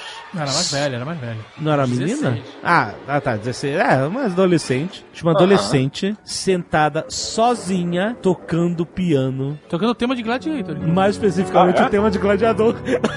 Sério? Só vocês viram isso? Não, não, todo mundo viu. Tu- Eu acho. Peraí, vocês Eu não confirmaram? sei, a gente, confirmaram? eu e a Zagal vimos. Não, eu não- o Julian também viu. É, o Julian Nada também. viu. É. Porra, mas ele tava no mesmo grupo de vocês. Vocês tavam, podiam estar sobre a mesma influência. A garota estava sozinha na casa do cemitério tocando piano. Você ia ter um piripaque Porra, na tá hora. maluco? Não, não, Na hora. Fazer que nem o- travar que nem o Chaves. Que nem Chaves, exatamente. Só jogando a tigelinha d'água. Mas tudo bem, fecha parênteses, fecha parênteses. É, beleza. E bem, e o Afonso já havia comentado algumas coisas comigo, né? De, de essas experiências e tal, não sei o que. E eu, não, não, nada a ver, nada a ver, tem a pistola aqui, tô seguro, lá, lá, lá, lá. Não, nunca falava, nunca falei isso, na verdade, mas. é, mas eu cagava, eu, tudo- eu sempre achei que pudesse resolver meus problemas procrastinando. É, mas alguns parece que não se resolvem dessa forma. Abre, caraca, abre aspas. Eu sempre. Isso é uma verdade. Olha, pra tanta gente, eu sempre achei que poderia resolver os meus problemas procrastinando. É porque magicamente alguns problemas se resolvem assim. Você É. deixa, eles, eles são resolvidos. E outros não. É. Não mexe, é né? caso, Deixa ele é ali. caso, Tem gente que está com a dor de dente, deixa. E aí você simplesmente não. não ah, deixa não fui lá. investigar. Eu deixei pra lá. Falei, ia deixando até que um belo dia, cara, eu acordei de madrugada, não era só, eu acordei literalmente, e eu sempre dormi coberto. Eu tava sem lençol, meu lençol tava no chão. Uhum. E eu não consegui me virar pra pegar o lençol. E aí, automaticamente, eu falei, fudeu, cadê minha pistola? Você teve paralisia do sono. Você teve a paralisia do sono? É isso? Isso foi o que, é o que você acredita. Não, não, não é que eu tô perguntando pra você, ué. Isso é um fenômeno real. Tava no paradoxo, eu não conseguia enxergar o paradoxo direito. Tá dentro, tá bom. no, no- no olho do furacão. É. Quando eu fui tentar pegar minha pistola espiritual que tava embaixo do travesseiro, eu não conseguia me mexer. Aham. Eu, não- eu não tinha força, sei lá, não conseguia mexer. E eu tava de barriga pra baixo, e daqui a pouco alguma coisa sentou na minha cama. Aham. E eu falei, fudeu, porque era uma presença agressiva pra caralho. E gorda, essa- né? Pelo jeito. Deu pra E sentir gorda, e gorda, até que, cara, rolou. Gordofobia. gordofobia. rolou um carinho, cara. Rolou uma, um movimento de, de pressão nas minhas costas, onde eu senti dor. E nessa hora eu apaguei. Quando, eu, quando eu acordei de manhã, de verdade, a minha mãe me acordou. Eu lembro né? disso. Chegou de manhã e a primeira coisa que minha mãe falou, Diogo, o que é isso nas suas costas? E eu estava com a três como se o Wolverine tivesse me dado uma agarrada nas costas. Olha. É, e assim, eu- e quem está falando aqui é um cético que não acredita nessas bobeiras. Aham, aham. Aí eu falei, fudeu, preciso ir ver a louca do piano. A mãe do Afonso? A minha mãe, a louca do piano. a louca do piano. Pois é, cara. E com muito, muito pesar eu fui lá, cara. Fui lá pra ter, falar com ela, conversar. Falei com o Afonso também. E, pô, eles foram muito acolhedores e tal. Fomos ao centro específico lá pra fazer o que tinha que ser feito. E devo dizer que portas foram fechadas. Eu fui a mais de um local é, e portas foram fechadas nesses dias. Foi numa- É, num lugar que tinha uma bazuca espiritual. Não, aí é. Mas é, não fui a um só, não fui a uma, a uma frente só de, de, de Foi em enfrentamento. vários- vários Eu fui em lugares. algumas, uma delas, uma tia minha que é mãe de santo, Uhum. quem é daí, mas portas foram fechadas nesses dias e nunca mais, nada aconteceu. Olha aí. Caramba. Outra coisa que a gente pode vender na Nerd Store, a pistola espiritual do Didi Braguinha. Porra. Melhor produto ever, melhor produto. Exato. Uma caixa vazia. Frete grátis. Frete Frete grátis. grátis. Não. A gente manda e-mail. Olha, sua pistola espiritual chegou. Não, não, não. A pessoa tem que receber a caixa. Ah, Pode tá. ser aquela, aquele quadrinho de vidro, tipo, quebre em caso de espírito. Olha, gênio. Olha aí. E a mão. Boa, ah, mas aí você tem um boa. produto, o que já complica um pouco. Que É, meu é grande verdade. bem é vender coisas que a gente não precisa entregar. Mas. Então, você tá entregando a caixa, não precisa. Você só Não, manda a caixa Chegou. vazia é, é ótimo. Só abre e tá lá a pistola. Ela só tem que saber que é espiritual, que ela tem que saber que ela tem que Então, ela é. agora. Não, mas olha só. Tem um manualzinho, você Você precisa pode cobrar pra acreditar. personalizar ela. O skin, né? Olha, eu hoje brinco, eu hoje acho graça e eu já é, espalhei essa, essa história da pistola espiritual pra algumas outras pessoas, mais novas do que eu, obviamente. É, óbvio, quem acreditaria nisso, né? Mas estavam passando por situações similares e resolveu também pra elas, assim, deu um, um alívio. Aham. Mas na hora, cara, foi uma solução meio desesperadora, cara. Isso Uma foi- solução Foi criativa. criativo, é. Solução é criativa. Só a parada de, de, de depender Isso da. tudo pra dizer que você tem medo de espírito, é isso. Ou eles tinham medo de mim. Vamos ver quem é que tem medo de quem com a pistola na mão. É, porque é, tem que pensar que Vamos dizer Bezerra da Outro- Silva, né? Com a pistola na mão. do outro lado tava os caras lá, meu irmão. Tá ligado que tem um cara que porra, anda com uma pistola aí que mata espírito? É, é isso aí. Eles podiam estar pensando em várias maneiras de, de acabar com você.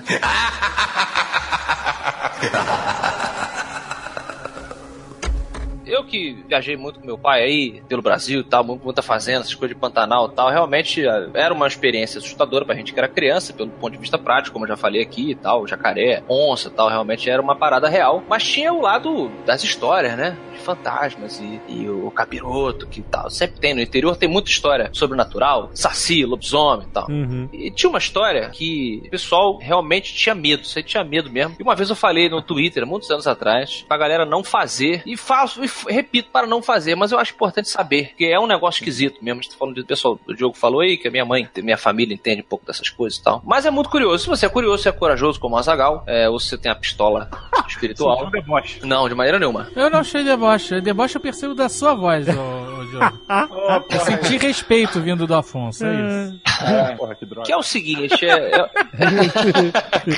E a, a coisa é o seguinte, nós chamamos isso, Pantanal, de ver o matuto. E pra você ver o matuto, você Tem que ser moleque. é. Tem que ser é moleque. sério, nem conhece essa porra lá. É, você tem que fazer o seguinte, porque eu vi Ah, Matuto? mas Ver o matuto. ver o matuto é o seguinte, quando der, entre dizem, né, entre 3 horas da manhã É. e 3 e 3, Olha o negócio de 3 em 33. Não é 3 em 33, Mas é 3 em antes. 3 então. é, É, três e tem três. Eu tava meia hora adiantado. Exato. Tem um lance das três horas da manhã, aí tem, tem várias explicações por quê. Mas, e de novo, eu não sei por que, que isso acontece. Mas tr- entre 3 horas da manhã e 3 e 3, Acho que você já contou. Acho que você já contou isso uma vez, mas vai. eu contei no Twitter. Eu acho que É. eu contei isso no Twitter, há muito É. tempo atrás. O Guilherme Briggs, falo logo aqui, o Briggs fez, falou que fez, mas falou, enfim. E, e aí vocês perguntam. Ah, pra ele, não, não, não, não, não, não, agora vamos abalizar a história. Ele fez e viu. Ele viu o matuto? Ele viu o matuto. Então, Perguntem assim, pra não mulher. faça. E você tem que fazer o seguinte: às 13 horas da manhã, você vai no seu, pode ser no seu banheiro, na sua sala, onde tiver um espelho bom. Uhum. Hum, espelho é E foda. você. O espelho é fora. E você apaga a luz completamente e você fica de costas pro espelho. Nossa! Nossa! Tá legal? Você, às 3 horas da manhã, você apaga a luz e você fica de costas pro espelho. Quando der 3 e 1, 3 e 2, lembra que não pode passar de 3 e 3. Você tem que virar e acender a luz. E quando você vira e acende a luz, se você vira o matuto, você vai se ver, mas não é exatamente você. É o matuto. É um pouco daquilo que a gente falou sobre o, o manequim. Você, na hora, É. você saca que não é você. E por quê também? Porque ele vai se virar um pouquinho depois que você virou. Hum, nossa, tem um delay. Tem um delayzinho. É um delay. Então alto. fica aí, eu não Isso sei. lá, porquê. lá pra cima é muito é, é- é perigoso até. As pessoas não fazem. É, nego não faz. Quando entrar o horário de verão, aí você faz Tá falando que o Matuto não tem relógio? no horário de... Sabe o que eu acho Não, não. engraçado? É que Porque- o Jovem Nerd ele é Jovem Cético. Não, eu tô acreditado Eu tô todo perguntando, pô. Eu quero saber o Todo seguinte. mundo é cético até ver o matuto. Por que, que você fica. Por que em vez de você ficar falando de horário de verão, per- essas pegadinhas malandras aí, Não, por que, que meu- você não faz? Olha só, Francisco, Quarto eu tô escuro. Eu tô perguntando... Espelho e matuto. Eu Faz quero aí, dizer, porque quando Nerd. entrar o horário de verão na região Ah, sudeste, bem, olha aí. na Bahia não tem horário de verão. É. E aí se eles... Que, Na como Bahia é que não funciona porque eles são muito lentos. Segurança. Ele vira mais lento aí do matuto lá. Na Bahia você olha o escrita de Bahia. costas ainda. Caralho. Desculpa aí, desculpa. Já é, vou, já vou virar. É piada, piada, gente. Pelo amor de Deus, tira isso, Léo. Não. Ah, não, não, nem baiano vai ficar zangado com isso, pelo amor de Deus. Eles mesmos. O processo vai demorar a chegar, pelo menos. Nunca fica. Quem fica zangado normalmente não é o, o afetado, né? Normalmente Exatamente, exatamente. Mas faça aí, ué. Façam aí a. a... Eu quero ver, o- o matuto. eu quero, Alexandre, eu desafio você. Mas o que que é o matuto? fazer. Acabou de explicar. É outra eu cara? quero ver você fazer um history no seu Instagram, fazendo matuto de madrugada. Tentando ver o matuto. Peraí, você tem que ficar um, dois minutos de costas pro espelho, é isso? No escuro, Aí você vira, acende a luz. acende a luz. Isso, três horas da manhã você vira de costas pro espelho e apaga a luz. Você espera passar e como tá, de no... tá, como tá escuro, você não consegue ver exatamente que horas são. Você não pode acender luz nenhuma. Aham, Não pode acender né? luz nenhuma. Celular, nada. Nada. Na hora que você imaginar que são mais ou menos ali 3 e 2, 3 e 1, você vira. Aham. E aí quando você virar, você acende a luz. Tem que ser rápido. E por uma fração ali de tempo, você vai ver o matuto, entendeu? O Mas terror, o que, que é ele o vem... matuto? Como é que você sabe que você tá vendo matuto? É uma Ah, você cara. vai saber. Você vai saber. Você tá Ai, zoando, é porque você não viu os familiares pantaneiros do Afonso falando sobre isso. É, negócio E é que fica- assustador, cara. Você Fica viu pra o sempre ô, você. Didi, você viu o matuto já? Olha pra minha cara, tu acha que eu vou tentar? Tu acha que eu vou ficar em frente ao espelho de noite? de Tem que arrumar de noite? Eu saio, eu só saio. Eu nem, nem vejo como é que tá o cabelo. Eu vou embora, só É vou embora. foda, é foda. Irmão, até porque eu não sei se a minha pistola espiritual tá funcionando. Você não faz muito tempo que você não limpa, né? Vai que ela explode na minha cara, né, cara? Fica a dica e vocês avisem pra gente lá na- nas redes sociais aí ou Tá nos bom. comentários do Tá podcast. Simplesmente assim, eu vi o Matuto. Mas não façam, não façam, pessoal. Sério, não façam. Não façam, não, não, não é uma parada pra brincar, é. A gente tá Você é falando. muito escroto. Não faça, Não, não, faz, faça. não, não faz mesmo, galera. Eu já vi os parentes do Afonso falando sobre isso e não é, não é putaria. Eu Você vi não esquece. É, Não, você eu não esqueci deles do falando sobre isso. Excelente. Você não esquece do Matuto e o Matuto não esquece de você. Nunca mais.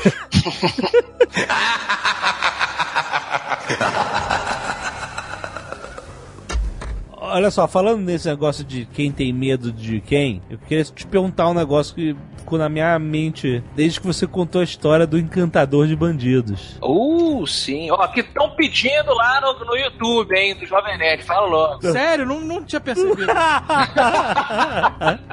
então, você sentiu aquele cagaço de assalto? Você sabe como é que é o medo do assalto? Quando parece que nasce, que brota um cubo de gelo gigante dentro do seu intestino. Quando você acha que você vai ser assaltado, e às vezes você é, Aham. às vezes você não é, não sei. Comigo já aconteceu algumas vezes. Sim. Ah. Você sentiu esse medo? O medo real? Então, O não. medo físico? Não, por, Não? por isso que eu acho que tinha uma, alguma coisa, alguma entidade, alguma força que se apossou do meu corpo, porque eu realmente não senti. Eu sei exatamente, acho que todo mundo conhece esse nervoso do pré-assalto, é agora. Ah, É. vai, puta que pariu e tal. É isso. chamado E- preconceito em alguns momentos, né? Preconceito. Ah, é- Não, caralho. Não, não. não, Porra. Não, não é o cacete. Não, não. nesse, Não. nesse Não é, caso, não é isso, cara. ah, foi uma boa observação. Em alguns casos pode acontecer mesmo. Isso acontece em qualquer situação. Tipo, eu já vi um cara de moto parou do É. meu lado e eu tava, o cara tava de capacete, eu falei, é agora. O cara É, vai tirar uma. é. E não era, o cara tava de boa ali, sendo parado. Eu nunca senti esse medo do Jovem Nerd aí de Porra, assalto. não? Tanto é verdade que uma vez eu tava contigo no carro lá no centro da cidade. O cara veio, bateu no vidro e falou: tô com a arma aqui, vou te dar tiro, abre a janela. E eu falei o que pra você? Anda aí que o cara não tem arma. Olha, Eu não lembro disso. Ah, claro que não, conveniente pra caralho. Você tá maluco, desacreditar. cara? Anda aí que o cara não tem arma. Falei, o cara não tá armado, pode andar. Mas a gente tava dando sinal, porra, não, Não tava, o sinal tava aberto. A gente era sábado, a gente tava passando aquela na, na rua lá fechada, assim. Ah, não, ele- foi outra coisa. É, lembrei dessa história. Não, mas aí, aí não rolou nada, não, não rolou nada. Então, eu fiquei com medo. Eu olhei pro cara, eu olhei assim, ele falou, tô armado, eu olhei, eu falei, não tem arma porra nenhuma. Eu falei, vai, Jovem É Nerd. verdade, eu lembro dessa. Aí a Não gente tem arma saiu. nenhuma. Não, é verdade, mas. É. o cara não Cara, é. Cara, não tinha arma nenhuma. O cara ficou humilhado, virou e foi embora. Tem que rolar aquele momento fechado do Mr. Glass andando atrás do cara pra ver, seguindo ele no metrô pra ver se ele tava com a arma na cintura. Essa era a hora. Ó, teve uma vez, recentemente, eu fui atravessar a rua, eu fui no banco pegar o FGTS. Pegaram seu imposto, a devolução do seu imposto. É, tava lá bloqueado, aí eu falei, pô, tá um emprego antigaço e tal, de 15 anos atrás. Vou lá pegar. Saí do banco, mas eu, eu nem saí com o dinheiro, que eu mandei depositar na minha conta e tal, né? Nem saí da caixa. com- Mas, mas como era, tipo, um penúltimo dia pra pegar a parada, eu falei, deve estar cheio de olheiro aqui no banco, porque sabe que todo mundo vai na caixa econômica pegar o dinheiro do FGTS. Eu falei, puta, cara, bom, vambora, vambora, como se nada tivesse acontecido. Mas se tivesse cheio de orelha, era ótimo pra você. Os caras sabiam que você fez a transferência e não iam mandar te perseguir. Não, eu não isso sabia. que o olheiro serve. Não, mas às vezes eu tava imaginando que tinha olheiro que não era o olheiro dentro do banco, era o olheiro fora do banco. Era um olheiro, Olheiro mais... caolho. Né? Exato, olho- né? O olheiro Não. que sabe o que tá fazendo. Olheiro aí, de óculos. che- aí no sinal eu chego, meu irmão, para um carro, para, o carro para, de repente, para, abre a porta, solta um cara, vem correndo pra cima de mim. Ih, Mas caraca. meu intestino caiu no poço sem fundo. Eu falei, é agora, eu nem tinha dinheiro, mas eu falei, é agora, é agora, é agora, Jesus. O que É aconteceu? agora, Jesus. O cara te abraçou, era um fã? Jovem Nerd tirou uma foto. Porra!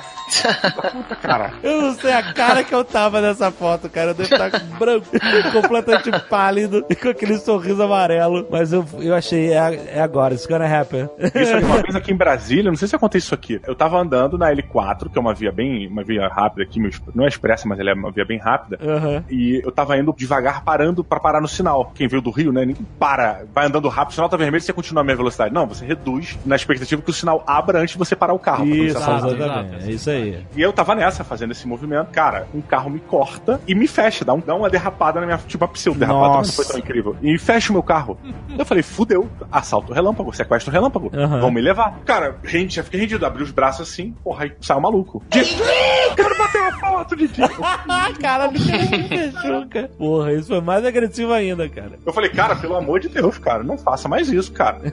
não Quase faça, me matou do coração, cara. Não faça mais isso, gente, pelo amor de Deus. Porque a reação, o medo, ele tem duas reações básicas. Ou você trava, ou você ataca, né? Exato, É, exato. é, é, Se eu exato. escolhesse atacar, eu ia arrastar o carro do maluco pra frente no máximo, sabe? É Porra, verdade. e uma bobeira, cara. O cara saiu, eu ia tentar atropelar ele, sei lá, cara. Só que eu tô com a minha arma espiritual ali. Você perder espírito, bicho. Sei Tem lá. até, tem até o nome pra esse termo, é fight or flight. Tem um nome um termo em inglês. É. Que é que que, essa- justamente é o momento em que você luta ou foge, entendeu? Já aconteceu também, cara, comigo, de pessoas virem, tipo, por trás assim, tipo, puxar e agarrar e. Eu não, não, não sou nenhum Chuck Norris aí, mas eu tive algum treinamento em artes marciais. E aí. Falando a assim, pessoa- parece até que bate pra cacete, né? Pois é, é. Eu vou pra Vaiarde tranquilo com o Afonso. Tu virou já da- dando cotovelada? Eu virei com a mão fechada na garganta do cara. E aí o cara, tipo, oi, cara. Tava segurando o pirulito que a tua avó ainda deu. Segurando o pirulito da vovó. E aí eu virei mesmo. Bom, aqui Tijuca, aqui, Rio de Janeiro em geral, né? A pessoa sabe que é um lugar que você realmente tem que ficar ligado. E aí eu tava lá com meus heavy metal aqui no ouvido, o cara me segurou, cara. E eu virei já pra dar um teco na garganta dele mesmo, de automático, assim. A tua arma automática? E a- com a, com a- meus punhos são as minhas armas, Gil Braga. Olha aí. Meus punhos de fogo. E aí, meu irmão, na hora que eu virei. Heavy metal, punho de fogo, aí, quem é o diabo? Ah! é, Esse bigode escavanhaque não engana ninguém. Ah, tá no livro, tá no livro do Eduardo, de- o, o demônio do Afonso. eu tô lá, né? Porra, ele tava certo, cara, que merda. Aos poucos. Revelando. Não, mas é foda mesmo, cara. Falei, Bateu cara, não fala. Não, eu virei e parei, assim. Falei, cara, aí quando eu tirei o fone, isso aqui, mesma coisa que nem falou com você no trânsito, o cara foi falar comigo, eu falei assim, pô, cara, quase que, tu, que eu afundei tua, tua traqueia aí. Tô falando sério. Ele, pô, sério? Eu falei, porra, cara, como é que tu me puxa assim, no meio da rua de noite? Eu tal? acho que isso é uma Não. dica válida. Não façam isso, sério. Fãs de qualquer pessoa, fã da Xuxa, fã da Madre Teresa, fã de quem que você seja, não aborde seu ídolo dessa forma. Mas vamos- vamos também ser sinceros aqui. O Afonso valorizou muito o passe dele. Eu afundo a sua traqueia. Porra. Porra, tu fazer um Ele podia ter porra. reagido, cara, de verdade. É, como você, reagir, como você podia ter reagido? Você podia ter atropelado o Eu maluco. tava com uma arma na mão, que era o carro. Você tinha um carro, exato? Não, aí sim, mas nesse caso, tipo, eu podia arrancar sua traqueia. Então quem? O Luke Cage agora? Não, não falei arrancar o Luke É o Cage. último, é o último escoteiro. Dá uma pirulitada na garganta do cara. Essa é a magia, não a magia, mas a ciência da arte marcial. E aí, se você é magrinho, se você é magrinha. Mas é verdade, você aprende que não importa o, o tamanho do seu oponente, as partes moles continuam moles. Olha que agora é family friend, cara, porque senão tinha muito piada.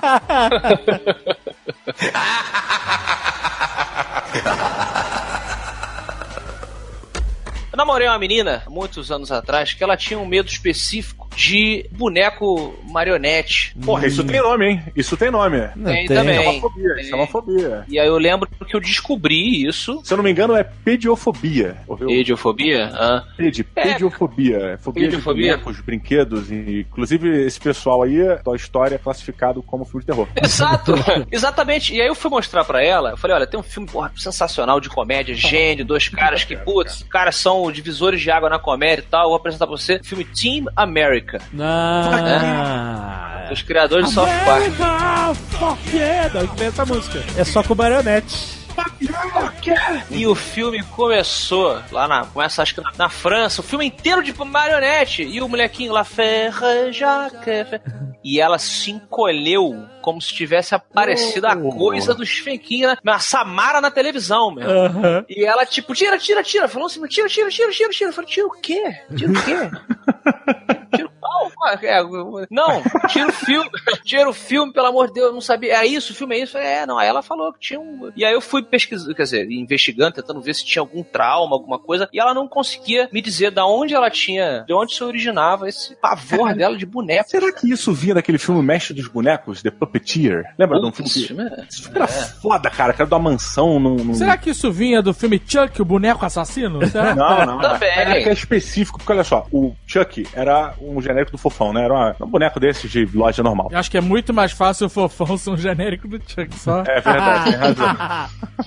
Ah, O Puppeteer, cara. É Puppet Master o nome do filme. Era um títere aposentado, ou que não tinha mais público, uma coisa dessa, que fez um pacto com o demônio pros bonecos terem vida e se tornarem celebridades. Segunda Guerra Mundial. Começa a história dele nessa... E, e isso, os bonecos eles se tornam assassinos, cara. Tinham, e eles vão se mutando, eles vão pegando facas, paradas. E, cara, mas é assustador, mané. Porque. Mas tem uma raiz, essa coisa do boneco, que a gente falou ali do manequim. O lance é o seguinte: é a forma humana, mas não humana. É isso que dá na gente esse pavor. Ah. Você reconhece, é bem, é bem interessante. Você reconhece o, né, a silhueta, né, os traços assim, mas quando você olha, tipo assim, caralho, é aquela coisa do. Como é que é, Alexandre? O- Dos robôs. Uncanny Valley. É o vale do, do estranho, do estranhamento, essas coisas. Exato. Você olha no olho do robô e você vê que ele tem quase tudo de humano, mas tem algo que falta ali. E isso apavora a gente, né? É, é estranho, é estranho, causa estranheza.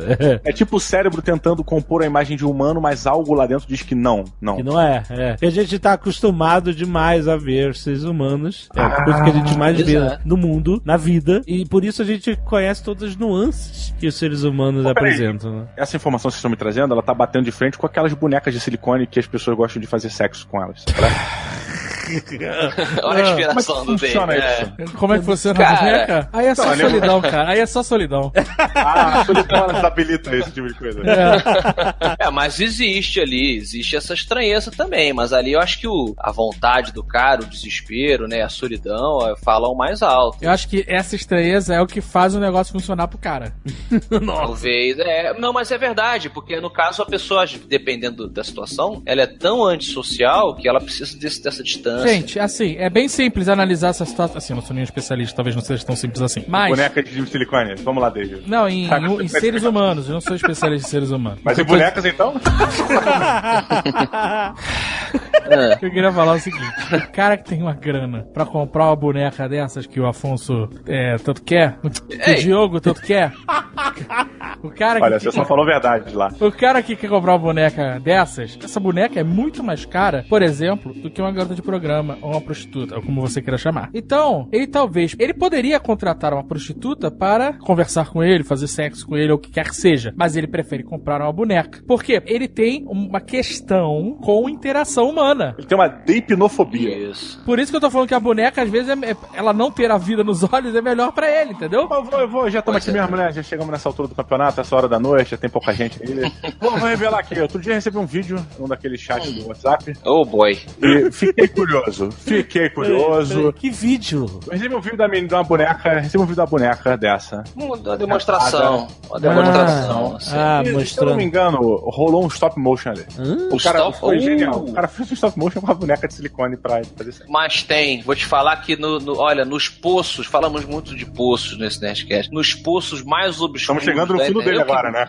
É, eu, eu que sou, fazendo menção também ao Espiritismo, eu que sou um aventureiro do umbral da internet, ocasionalmente vou, vou, vou estudar. Tem uma galera que faz tipo machinima com bonecas de real doll, assim, sabe? Essas bonecas sexuais. Criam histórias, elas conversam, então, tipo, novelinhas e tal. Tá certo, tá certo, tá certo. Não, não, não. É, não. Pessoas, as pessoas Essas pessoas me dão medo. né? Essas pessoas. Essas pessoas. É por essas e outras que você tem que se tornar uma máquina de combate.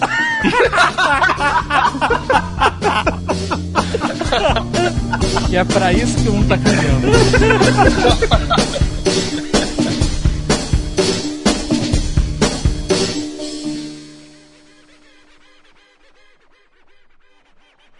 Este Nerdcast foi editado por Radiofobia, podcast e multimídia.